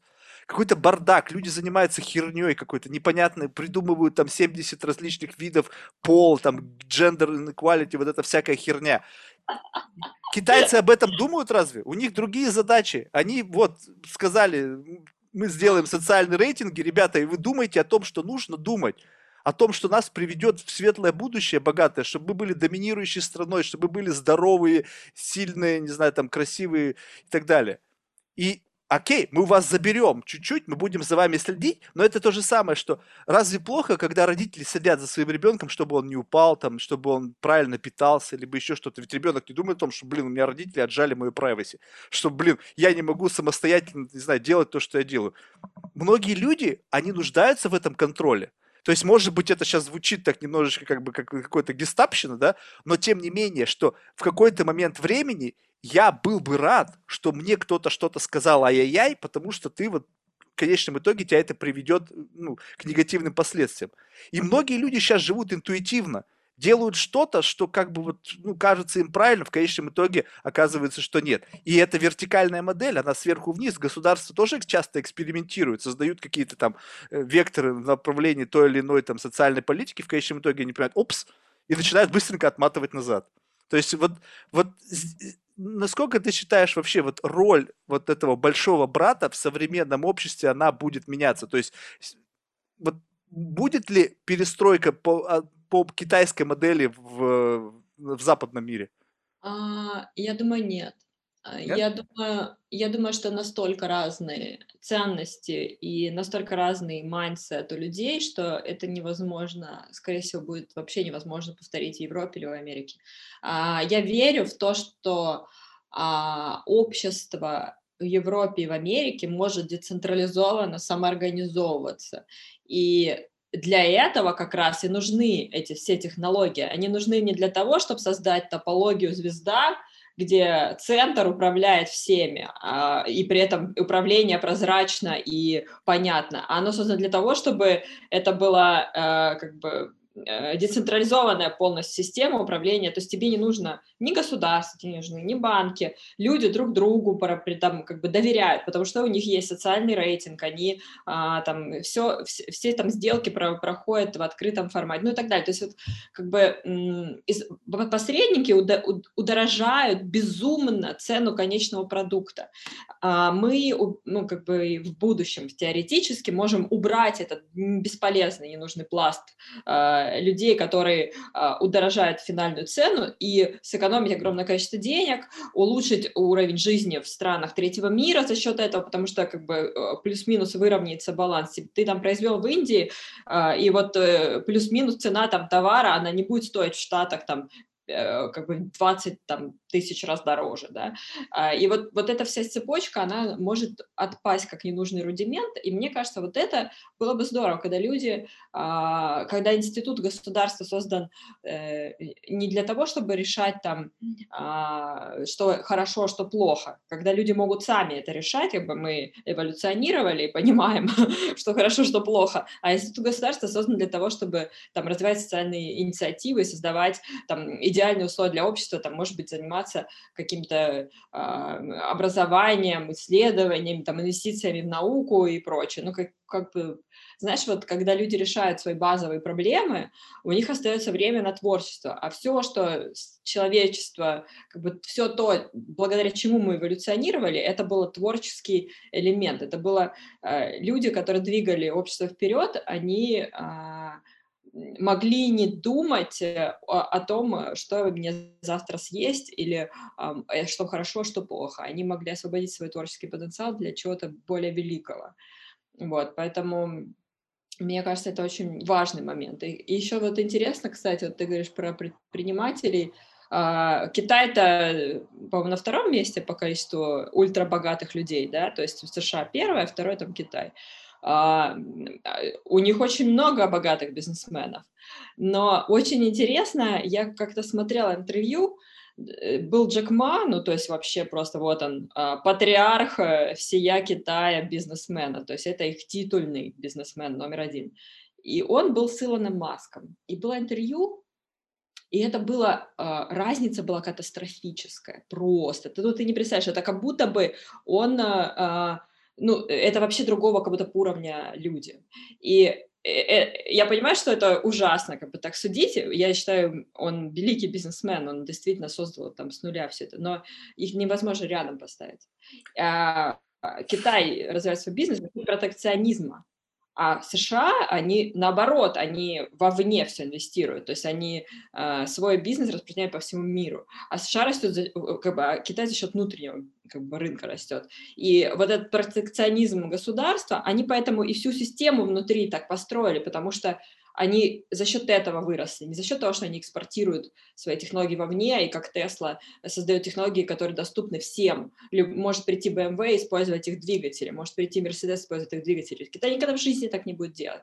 А, это разный подход. Это знаешь, как арабы а, до сих пор мыслят категориями, а, что у них есть пещера Аладдинов, куда они складывают сундуки с золотом, понимаешь? А денег там немерено, но люди и их mindset совершенно другой, поэтому они никогда не станут американцами или европейцами. Э, и они могли бы купить весь мир во времена мирового кризиса, но они этого не сделали. Зато у них у всех там по миллионам баксов по 17 лет. То есть, ну, то есть это разные вещи, разные невозможно все нации приравнять, они все равно будут очень сильно отличаться. Ну вот я не знаю насчет арабов, поскольку у них очень большой вектор, что молодежь-то учится в Европе, и в конечном итоге, я думаю, через пару поколений там мозги промоются, может быть, что-то изменится. Насчет китайцев здесь очень простой аргумент, что если когда ты говоришь, что Америка работает на внешний рынок, да, но внешний рынок, он по размеру, ну тот рынок, на который они работают, он по размеру с, с рынок Китая. Там больше миллиарда человек в одном Китае. Вместе взять всю Европу, Америку и еще и Россию, то людей это будет меньше, чем, э, не знаю, чем в Китае. Поэтому здесь речь о том, говорит о том, что почему китайцы ориентированы на внутренний рынок, это потому что им хватает внутри. Они офигительно экспортируют, получают деньги со всего мира, вкладывают в себя, и, в принципе, модель такая работает. Почему? Когда я сначала не понимал, в чем как бы проблема вот этот трейд-вор между Америкой и э, Китаем. И как-то, ну, звучит и звучит, думаю, а чё такое, что они там делят? Вроде бы как бы друг друг другом зависимые страны, да, те зависят от торгового потока, а американцы зависят от дешевого продукта, да.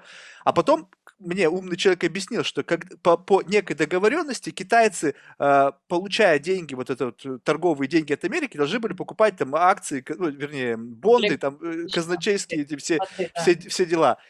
И в какой-то момент они перестали это делать, и эти деньги стали инвестировать там в развитие Африки там или других стран. То есть, по сути, за счет американских денег стали покупать там весь окружающий мир. И вот здесь как бы понятно, да, то есть, э, и, и, и это же опять же свидетельствует о том, что в принципе-то у них все хорошо. Но мне вот вопрос такой к тебе. Вот ты 6 месяцев прожила в Китае. Вот люди там что, miserable, вот они такие все несчастные, понурые и живут под давлением большого брата и приедь в Калифорнию. Вот если взять два типа вот людей, которые приблизительно заняты в одном и том же. Допустим, средний успешный такой, скажем так, предприниматель в Калифорнии и такого же плана предприниматель, я думаю, ты пообщалась в Китае. Вот этих двух людей сравнить, то вот что? Твой пример с интервью э, Илона Маска и Джека Ма, ну, я тоже смотрел, но там еще ведь и персональные факторы. То есть э, Илон Маск недолюбливает Джека Ма, и он его там подтролливал, плюс э, существенные барьеры все-таки ну, э, языковые, да, несмотря на то, что он был там из, учителем английского языка, все равно он не носитель языка, и это чувствуется. Плюс мы накладываем, опять же, вот это внешне, это огромная голова, он сам по себе смешной, этот Джек Ма. Ну, то есть есть факторы, которые его э, делают более, э, как бы, вернее, Илона Маска делают более таким, как бы, не то чтобы внешне, а как-то выигрышную позицию в, в плане спикера его ставят. И Джека Ма мы рассматриваем как какого-то, вот, знаешь, там, не знаю, выходца из комсомола, да, там, который, там, не знаю, добился своего. Вот если сравнить вот в реальной модели, вот на основании твоего шестимесячного пребывания там, там что, вот люди вот такие зажатые, они прямо вот живут в какой-то, не знаю, тоталитарной жесткой модели?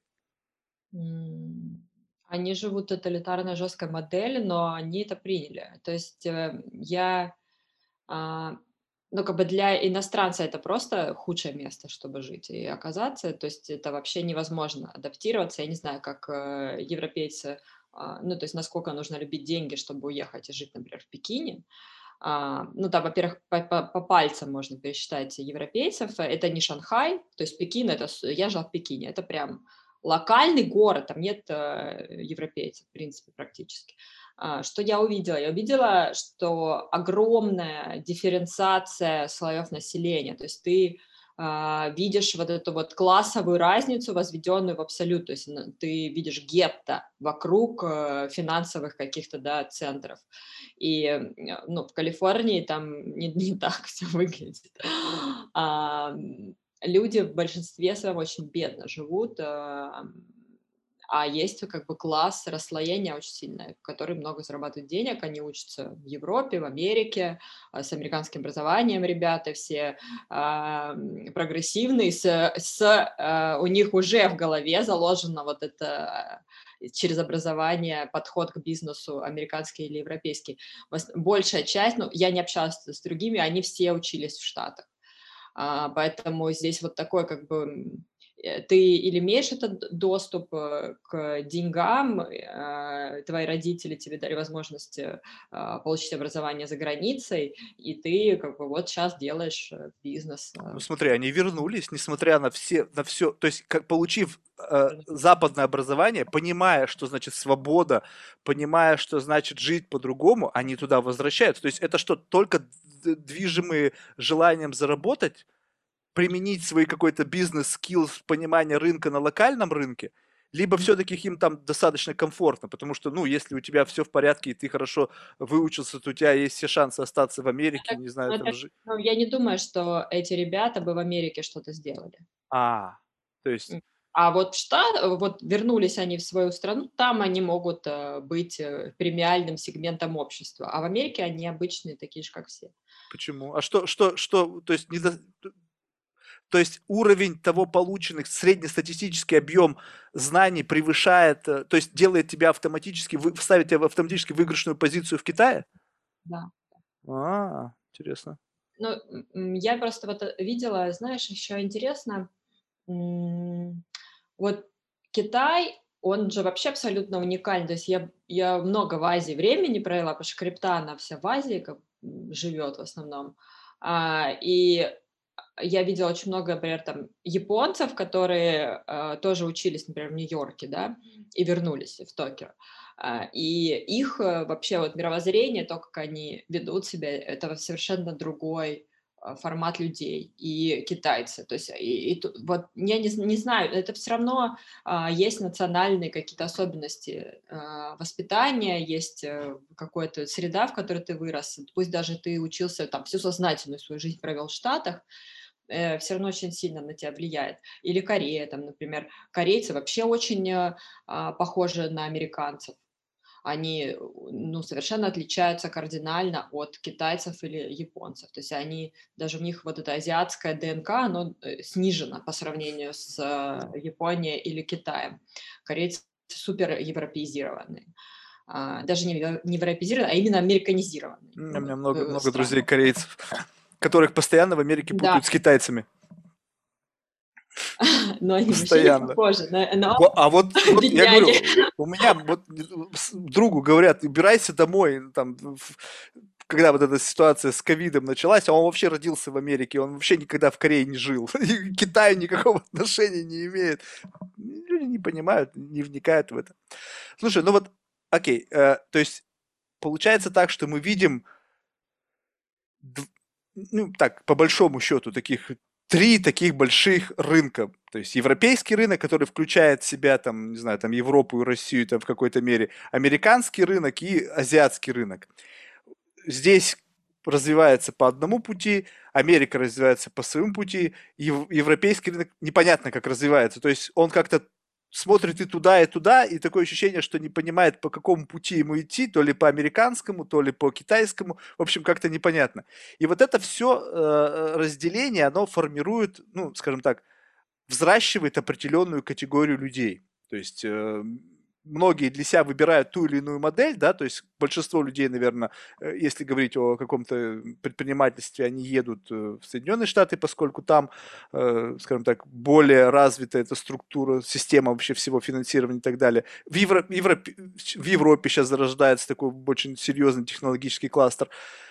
Россия не понимаю, что происходит. Много раз разговаривал, как-то не могу понять. То есть кто-то говорит, что блин, в России надо делать. Кто-то говорит, что нифига в России не надо делать, надо ехать туда.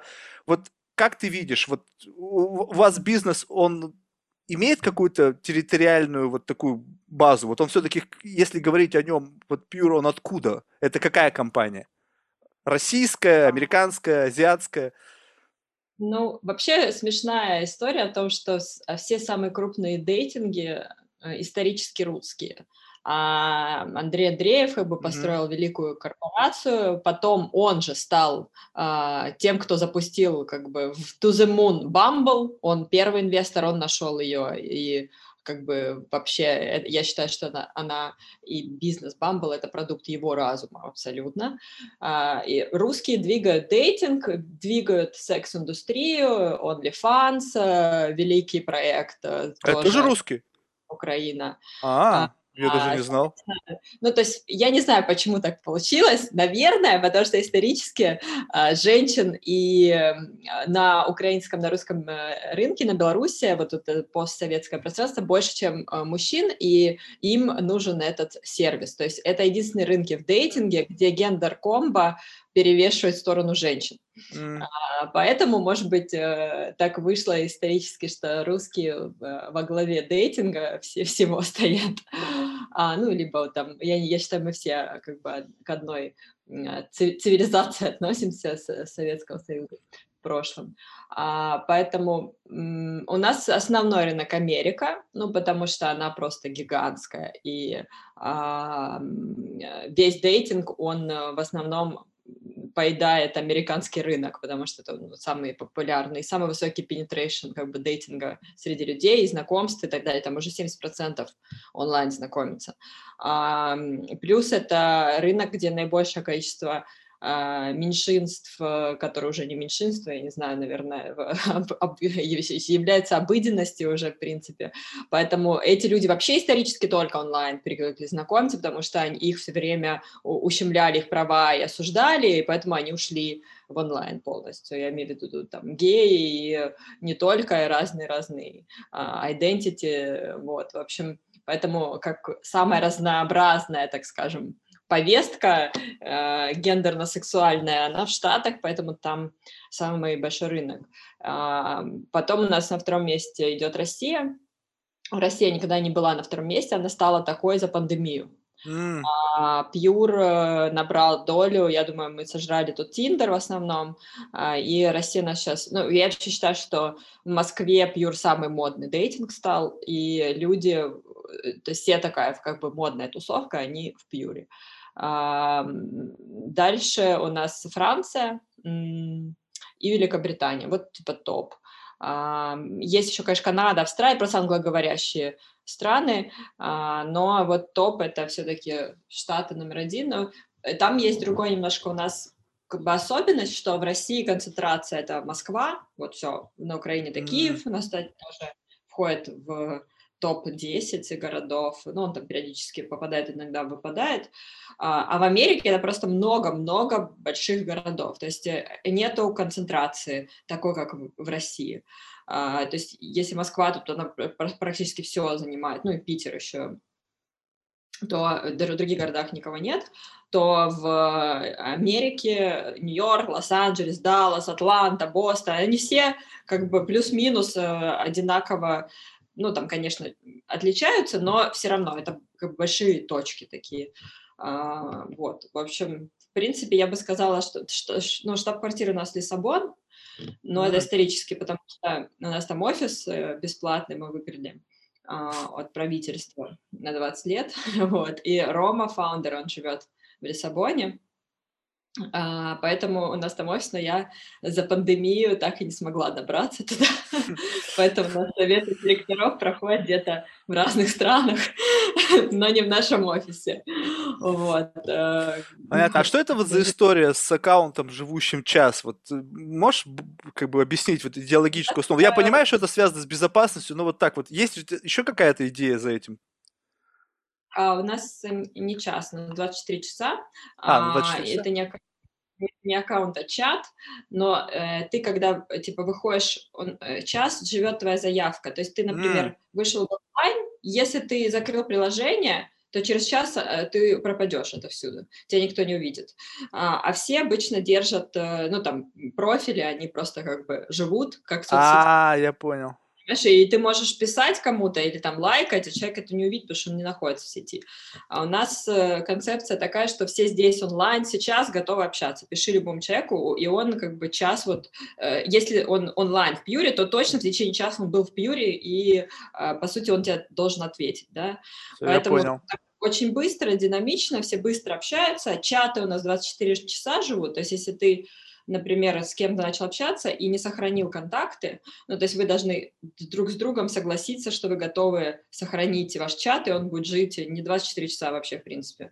Поэтому все пытаются как-то договориться быстро обо всем, о встрече, не встрече, созвониться, секситься и так далее. То есть, ну, э, фишка такая в Пьюре, что а, люди заходят э, с абсолютно разными целями, многие не, не несут себе реальную встречу на самом деле. А, я вижу, как много парней, у нас сейчас, ну, у нас будет полный редизайн выходит в конце а, марта, но сейчас пока нельзя, например, из Америки сидеть в российской ленте. Они, там, парни из Лондона сидят через VPN, но мы сейчас им запретили, правда, сидели в Москве. Я говорю, ну вот скажи, вот ты сидишь в Лондоне, говорю, вот ты пишешь, я в Москве, я говорю, зачем, а, как бы ты мне пишешь, ну я исследовать, типа, аудиторию, такой, да классно, вот, вот в России такие красивые девчонки, а почему бы не посекситься, типа, с красивой девушкой, она мне будет слать свои фотки голые, я буду кайфовать, я думаю, ну, нормально, нормально. А, действительно, а почему вы ограничиваете такое международное общение? Ну, это было исторически так сделано, но мы сейчас э, изменяем, и у нас можно будет и в любом городе сидеть в ленте вообще без ограничений. А, ну, это просто было основано на технических там бэкэнд э, проблемах. А вот мы сейчас полностью переезжаем на полный, ну, полностью переписали все приложение, и у нас выходит полный редизайн с новым бэкэндом. Ну, короче, как бы новый Pure запускается, а, и там уже будет куча возможностей. Но это нам нужно для того, чтобы VR и AR, и AR сначала, потом VR-платформу развивать, потому что мы не можем на текущих наших а, мощностях а, все наши, дивный наш новый мир построить, вот, поэтому... А, вообще, как бы мне очень нравится этот бизнес, я много чего делала в жизни, но такого удовольствия от э, управления компанией я не получала никогда, если а честно. В, в чем основной кайф? Вот, ну, понятно, что там много составляющих, но вот лично для тебя, вот сейчас ведь, наверное, что-то в голове, там, ну, одно или два. Ну, э, наверное, это наибольший импакт на человека. То есть э, люди все равно, вот как ты говоришь, им нужно общение, они социальные и так далее. Для меня, вот нам пишут, знаешь, там, люди э, и рассказывают свои истории, которые с ними произошли в Пьюре. Очень а, открытая комьюнити, но это, видимо, из-за того, что у нас такое позиционирование, что это такой болт, такой дейтинг без стыда, все очень прямая коммуникация, без, без купюр. И они вот делятся, они нам пишут, у нас есть такая рубрика Pure Stories э, в Инстаграме, и мы у иллюстраторов со всего мира заказываем иллюстрации на истории, которые нам пользователи пишут. И э, это невероятно, то есть они разные. Есть истории одной ночи, там, есть истории, когда детей родили. Ну, то есть там, и вот недавно написала девушка, а, она говорит, можно, пожалуйста, мне Pure, э, где мне купить мерч Pure а? Типа, она говорит, пожалуйста, мне очень надо. Мы говорим, да не проблема, мы говорим, мы вам пришлем, типа, не надо ничего покупать. Она такая, ой, здорово, у меня вопрос с мужем, типа, 5 лет совместной жизни, а Pure а 8 лет компании. Mm. Я такая, типа, о, класс, думаю, пять лет. Она говорит, у нас родился ребенок, мы назвали его Космос. Я такая, вау, Космос. А, она в России, причем в Москве.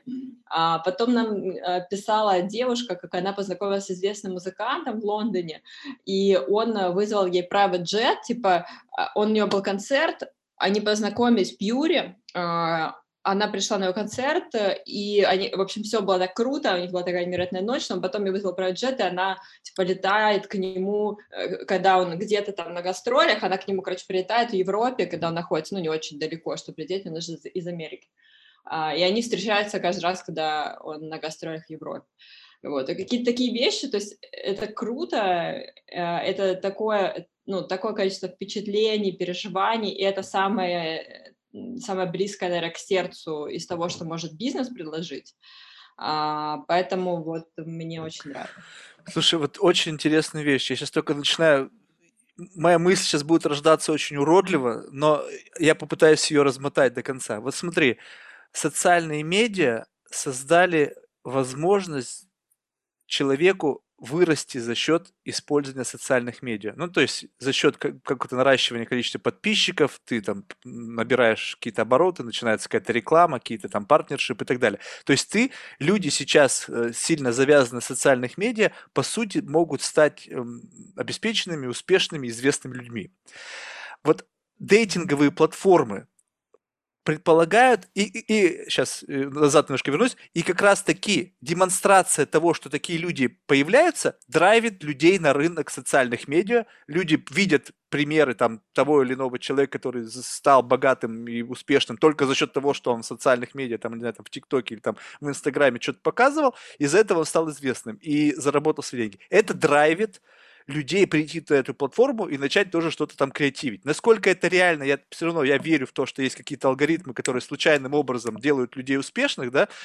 Мне скажут, что это фуфло, многие технологические гики, но я скажу, что мне кажется, в этом есть какой-то смысл. Вот дейтинговые платформы, в какой-то момент времени. Сейчас ты мне обозначила истории, когда ты только что сказал, вот за девушкой прислали бизнес-джет, и сейчас все девушки, наверное, о, я тоже пойду в Пьюр, хочу, чтобы за мной прислали бизнес-джет. Но у вас эти истории они э, как бы вы за счет использования других социальных медиа шерите эти истории для того, чтобы драйвить трафик на ваш ресурс и показать возможности того, что может быть, используя наше предложение. Вот кто-то семью создал, за кем-то там private jet прилетел, кто-то просто офигительно время проводит, как кролик трахается с утра до вечера, и тоже классно. То есть разные категории людей. Но возможно ли в перспективе будет какой-то, вот опять же, социальный лифт, за счет использования этих приложений сам по себе. Не за последствия того, что ты нашел там богатого жениха, да, и он там тебя золотил, а именно просто вот сам по себе, используя это приложение, каким-то образом ты становишься известным. Я не знаю, там какой-то каунт, там у тебя там, не знаю, как зарубки, знаешь, раньше на ремне мужики делали, что там вот у меня там тысяча телок там, или там, и за счет этого ты стал, ну, самый крутой в пьюре, ты только появился, там все э, девушки засосали кипятком. Ну, вот, вот что-то, что-то таких инструментов, либо это я нафантазировал сейчас. Это запрещено, во-первых. А, это запрещено политиками Apple, Google и так далее. Ты не можешь создавать а, типа социальный э, какой-то ранжировать пользователей на основании чего-то. Нельзя ранжировать никого. А, соответственно, мы...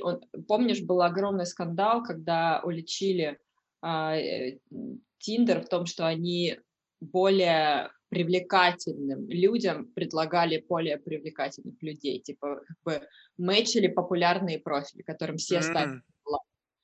Был огромный скандал. Они сказали, что больше они этого не делают. Я не знаю, в реальности делают или нет. А, но в дейтинге это все запрещено, это очень сенситив, это не соцсеть.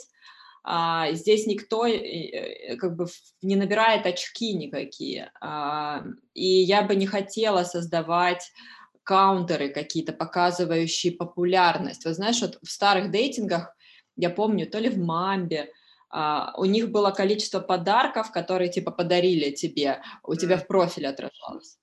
Uh, то есть я считаю, что это вообще не соответствует современной повестке, это неправильно, и мы вообще хотим уйти от ленты вообще полностью, чтобы не... У нас есть сейчас лента объявлений, ну, то есть наша отличная особенность хотя бы в том, что а, мы на данном этапе, мы не, не витрина лиц и тел, мы как бы витрина объявлений, где люди пишут, чего они хотят, свои желания. Mm. И у нас фото, оно очень-очень маленькое, его там надо прокликать, чтобы найти его, да, то есть надо кликнуть и приближать и так далее. То есть это не фокус не визуальный, а типа интеллектуальный как бы. Понял, понял, понял, понял. Секс причем, заметь. Удивительно. Я трахну твои мозги. Ну, ну, э, и это на самом деле очень обуславливает э, в том числе людей, которые находятся в Пьюр. Э, я просто читаю объявления, это как нас, нас, нас даже в Твиттере обозвали, мы, мы как будто бы Твиттер дейтинг, короче, как бы mm. такой странный очень дейтинг, где люди пишут короткие послания какие-то. А, и мы вообще хотим от этого уйти. Я, я хочу, чтобы лента осталась чисто фаном, потому что многие девушки заходят, и они просто э, ведут даже телеграм-каналы, я знаю, я общалась, а, со скринами объявлений и угорают с этого, потому что там, ну, очень смешно. Это реально очень смешно. Там много юмора, много а, каких-то обезбашенных предложений, ну, прикольно. И я хочу, чтобы лента осталась такой, как бы такой рекламной площадкой, а на самом деле люди получали мэчи а, в чатах. А, то есть мы созда... сейчас создаем интеллектуального помощника, который на основании преференций твоих, которые ты там через разные у нас геймификация, короче, сейчас э, очень развивается направление.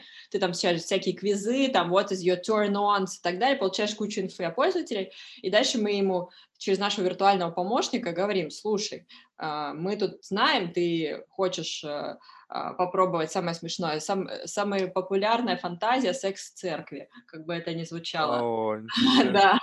И э, вот ты там а, хочешь попробовать вот это, а мы нашли, вот смотри, есть девушка, вот она живет, э, не знаю, в двух километрах от тебя, она тоже хочет то же самое. Попробуйте пообщаться. И вот этот виртуальный помощник, мы называем ее богиня, мы ее сейчас да, активно разрабатываем, и она будет э, подсказывать, и все будет, то есть это не e-commerce подход, где у тебя витрина просто товаров а и ты сидишь там, свайпаешь бесконечно, это как бы трэш. Я считаю, я считаю, что этого не должно быть, и должна быть такой вот рекомендательная интеллектуальная какая-то система, которая тебе будет подбирать правильных э, людей, с кем бы тебе а было классно вообще. А почему богиня? Почему вы обозначили интеллектуального помощника в женском роде?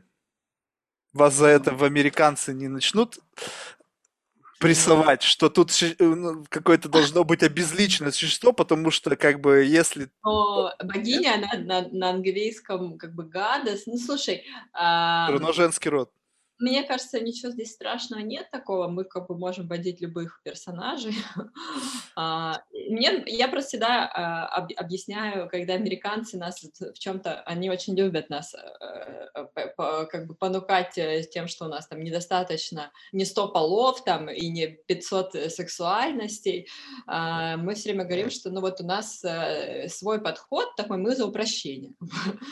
Мы не хотим делать сложно настраиваемый продукт, потому что он невозможен в использовании использовании. То есть, когда я открываю, там есть приложение, где очень много гендерных разных э, а, вариаций, вариаций сексуальности, мне просто тяжело пользоваться им, ну, потому что ты откроешь тебе список 40 там штук, ну, как бы пролистать это, но это невозможно, он просто это трэш.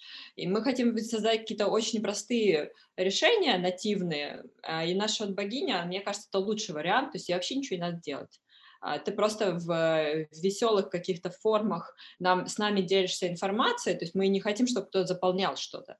А это игры будут. Ну, то есть у нас есть э, концепция комнат, куда ты заходишь и, и играешь в разные игры. Там, например, зашел ты в комнату Древний Рим, и там, типа, все сидят аватары каких-нибудь там богинь или там статуи э, Давида или там Венеры Милоской. И ты э, там играешь в какие-то игры, а мы с тебя собираем информацию и потом подбираем тебе нужный матч. То есть вот у нас э, концепция развития такая, то есть мы к этому готовимся. У нас первый релиз вот, вот в конце этого месяца, и дальше вот в течение года я думаю, что мы запустим всю эту продуктовую линейку в каких-то MVP-шных, конечно, вариантах, но она будет. Вот, так что мне, мне нравится этот концепт. Ну, это интересно. Слушай, вот когда это все вот так активно заработает, можно ли сказать, что, ну так, опять же, так между нами, да, как будто нас никто сейчас не слушает, что вот за счет вот этого получения инсайда, да, за счет этих вот обратной связи, то вы сможете оценить уровень э, вот психологического здоровья, ну вот, грубо говоря, людей. Ну, потому что, ну, понимаешь, да, о чем я говорю? То есть, когда человек хочет чего-то такого очень странного, то как бы вот это вот, и как раз-таки это за счет того вот этих очень эффективно заточенных различных квизов там или опросников, они будут выводить в, наверх, вот как ты сейчас озвучила, там, секс в церкви, да, ну, такая достаточно нетривиальная ситуация, да, и как раз... Самая популярная.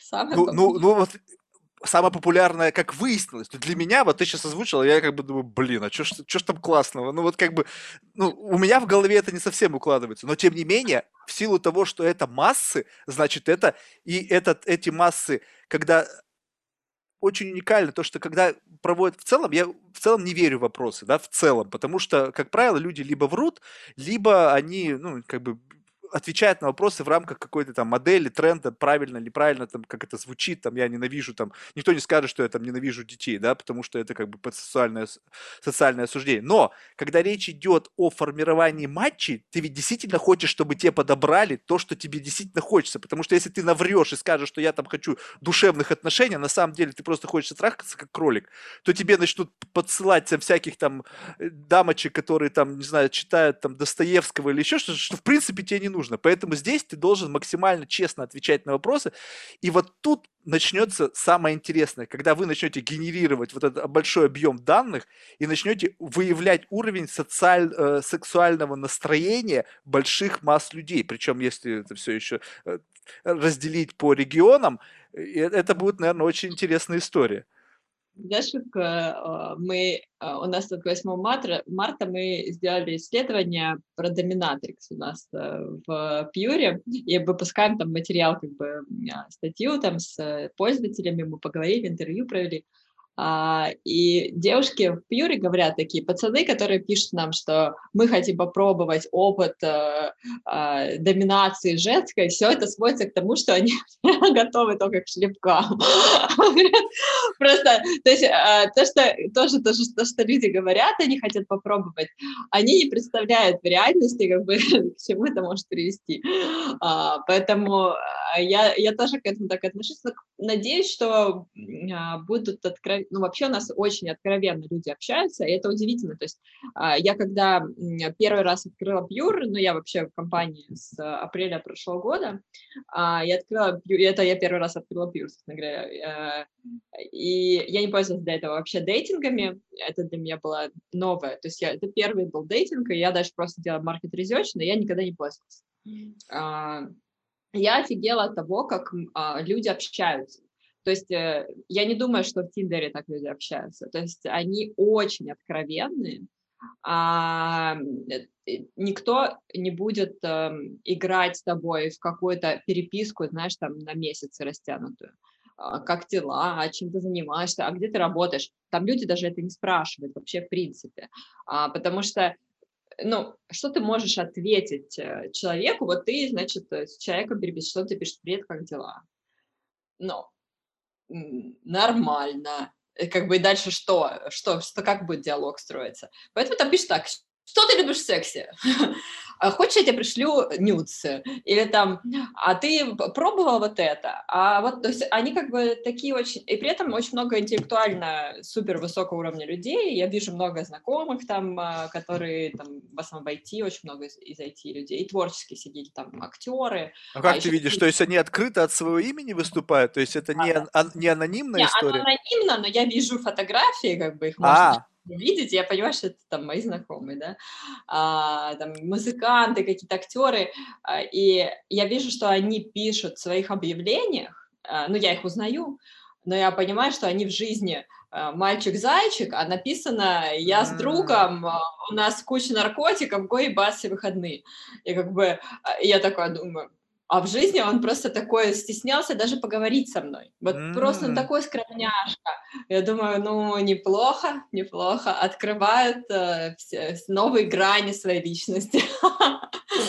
Слушай, вот, вот ну, из этого вот у меня два таких, как бы, ну, последних, наверное, таких серьезных тем, которые я хотел бы обсудить. Это вопрос безопасности. Во-первых, как вы э, решаете вопрос с фейками фотографиями? Ну, то есть я тренд на вообще создание искусственного аватара, он как бы эту ситуацию, возможно, для меня уже как бы мой вопрос меняет, поскольку если ты можешь вообще создать изначально искусственного аватара в будущем, который будет состоять там, не знаю, там вообще какой-нибудь инопланетной расы существо, да, да то да, есть да. вот, но на данный момент вот э, фотографии ты сказала, то есть э, как вообще решается проблема безопасности, есть ли какие-то там, не знаю, рекомендации для людей, что, типа, ребят, ну, все равно вы общаетесь с неизвестными людьми, ну, люди разные бывают, можете прийти на свидание, он оказался маньяк, извращенец, и, в общем, вы попали ну, в историю? Э, история такова, что у нас есть э, фо, как бы true фото, это то, что сделано в приложении на камеру, Пьюре, то есть можно всегда попросить прислать true фото, а, ну или ты, например, с кем-то секстишься, и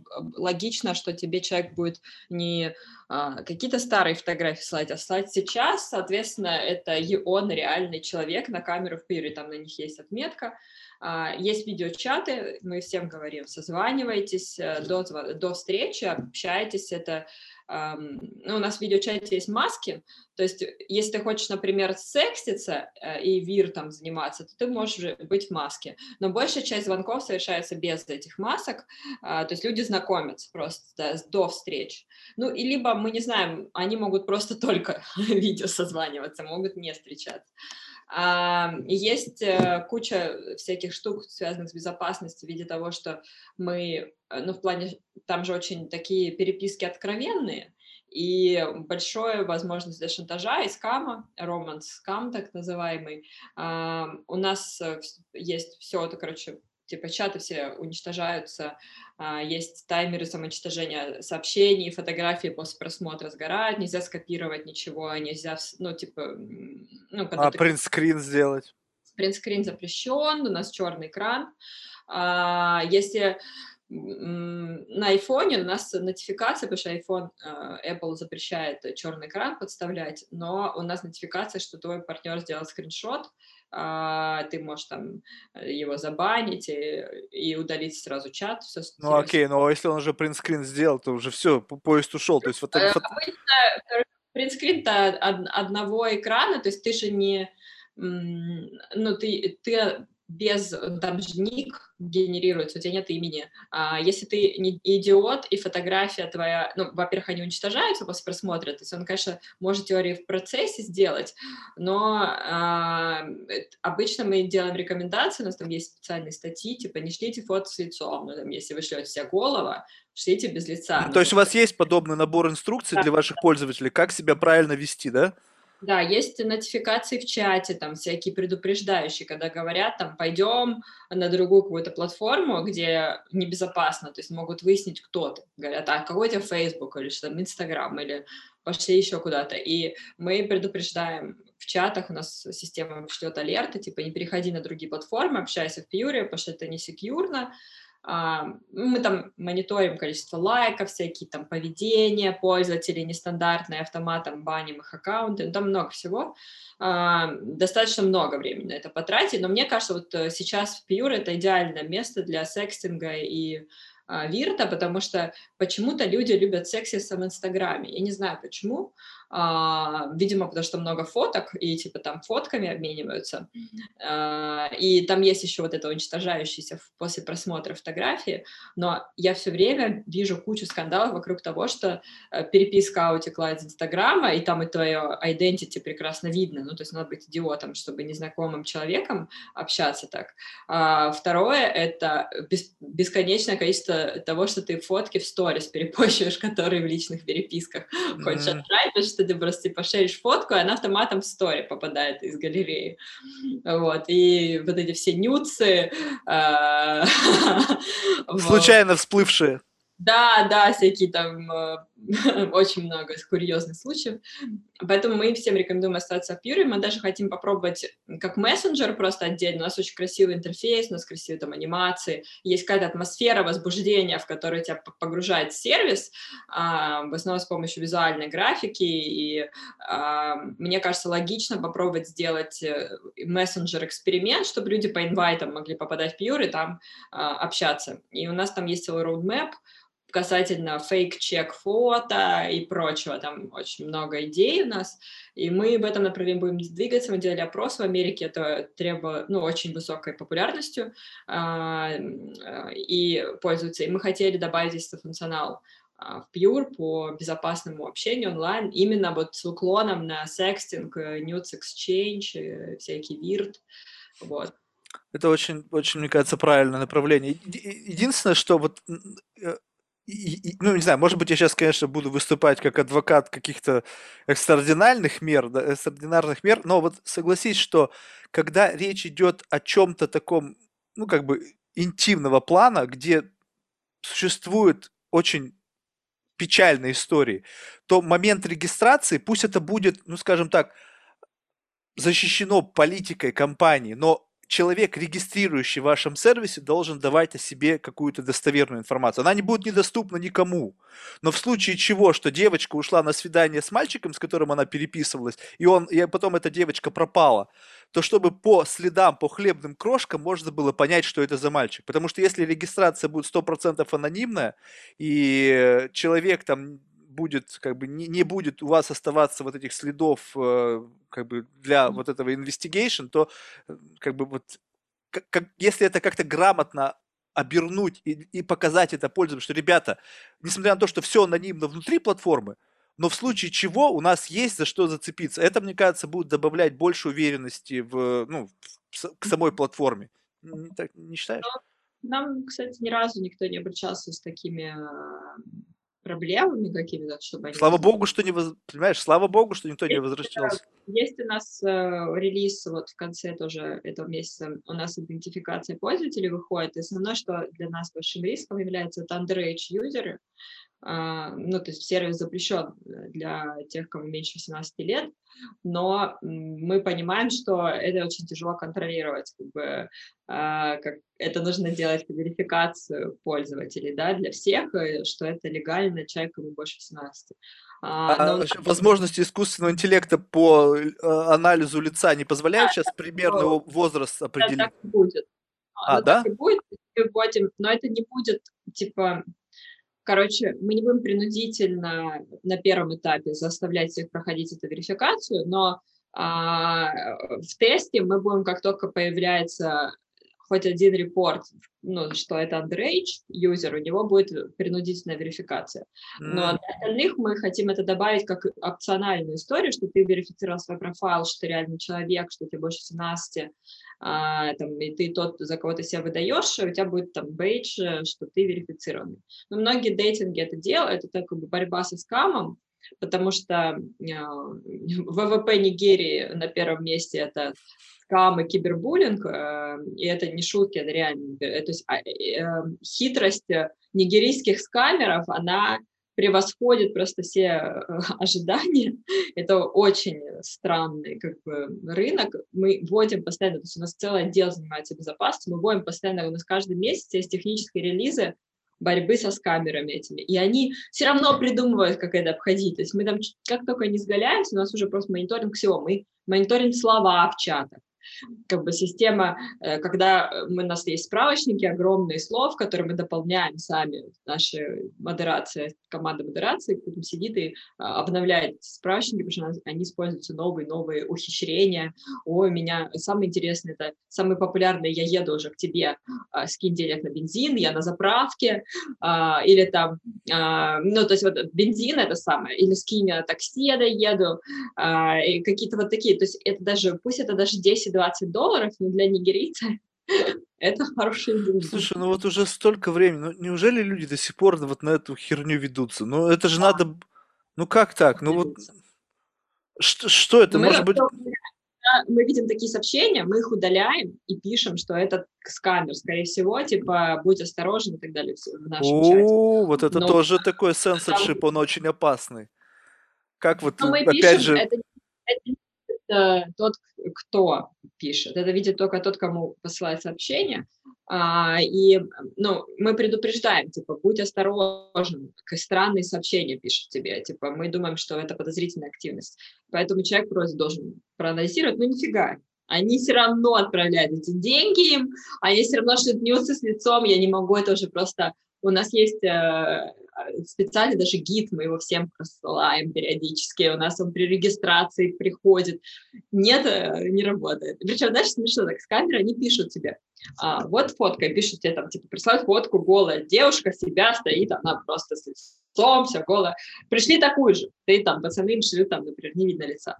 Нет, пришли такую же, как я прислала. Не то я больше не пришлю тебе фотку. И они, э, я не понимаю, как, как они догадываются до этого, но они все равно попадаются на эти уловки. А потом начинают их шантажировать, что это они сейчас все переписки разошлют всем твоим знакомым, и они там платят реально по 200, по 300 долларов, понимаете, ну это просто смешно. А, ну, есть многие парни, которые пофигу на это, они такие, ну и ладно, и нам пишут в поддержку, типа, вот, смотрите, меня тут пытаюсь развести, заблокируйте депозитель. А, ну, и мы как бы всех этих пользователей блокируем навсегда, они покупают новые телефоны, потому что мы барим, баним как бы по ID, и э, полное, ну, то есть вообще ID-устройства, они не могут с этого устройства зайти в Pure. Мы mm-hmm. баним, и они покупают новый телефон, там всякие андроиды дешевые, потому что это окупается. То есть mm-hmm. это... Э, ну, мы там фотки их баним, то есть они не могут использовать те же фотографии и прочее, прочее. То есть мы все помечаем как скам, и они все равно приходят, потому что это такой выгодный бизнес. Но это только образование. В Америке есть целая а, государственная программа, которая защищает э, людей, которые попали вот такой вид мошенничества, Roman Scam. У них там есть целая организация, которая этим занимается. В России, конечно, такого рядом ничего нету. Но там можно получить, там даже страховки есть, по-моему, от этого. Удивительно. Но у вас реально очень интересный бизнес, Ольга. Спасибо большое, что ты уделила время, рассказав все это. На самом деле просто, ну, как бы очень интересно. И, с одной стороны, интересно, как это все э, эволюционирует, да, с одного. То есть вот эти сайты знакомств, они были, ну, достаточно давно, по с момента появления вот такого в широкой массе интернета, они уже какие-то были. Они были вот как раз, как ты описываешь, они были такие очень как э, доска объявлений, да, какая-то такая очень примитивная. Сейчас это все очень сильно эволюционирует, и интересно, во что это в конечном итоге выльется, и вы как раз-таки следите за этим, за сексуальным здоровьем слэш ментальным вот, большой... здоровье. Да, Мы не знаем, что будет нормой в будущем, правильно? Вот, вот, и как раз, да, вот это очень интересно. Супер, спасибо большое за твое время.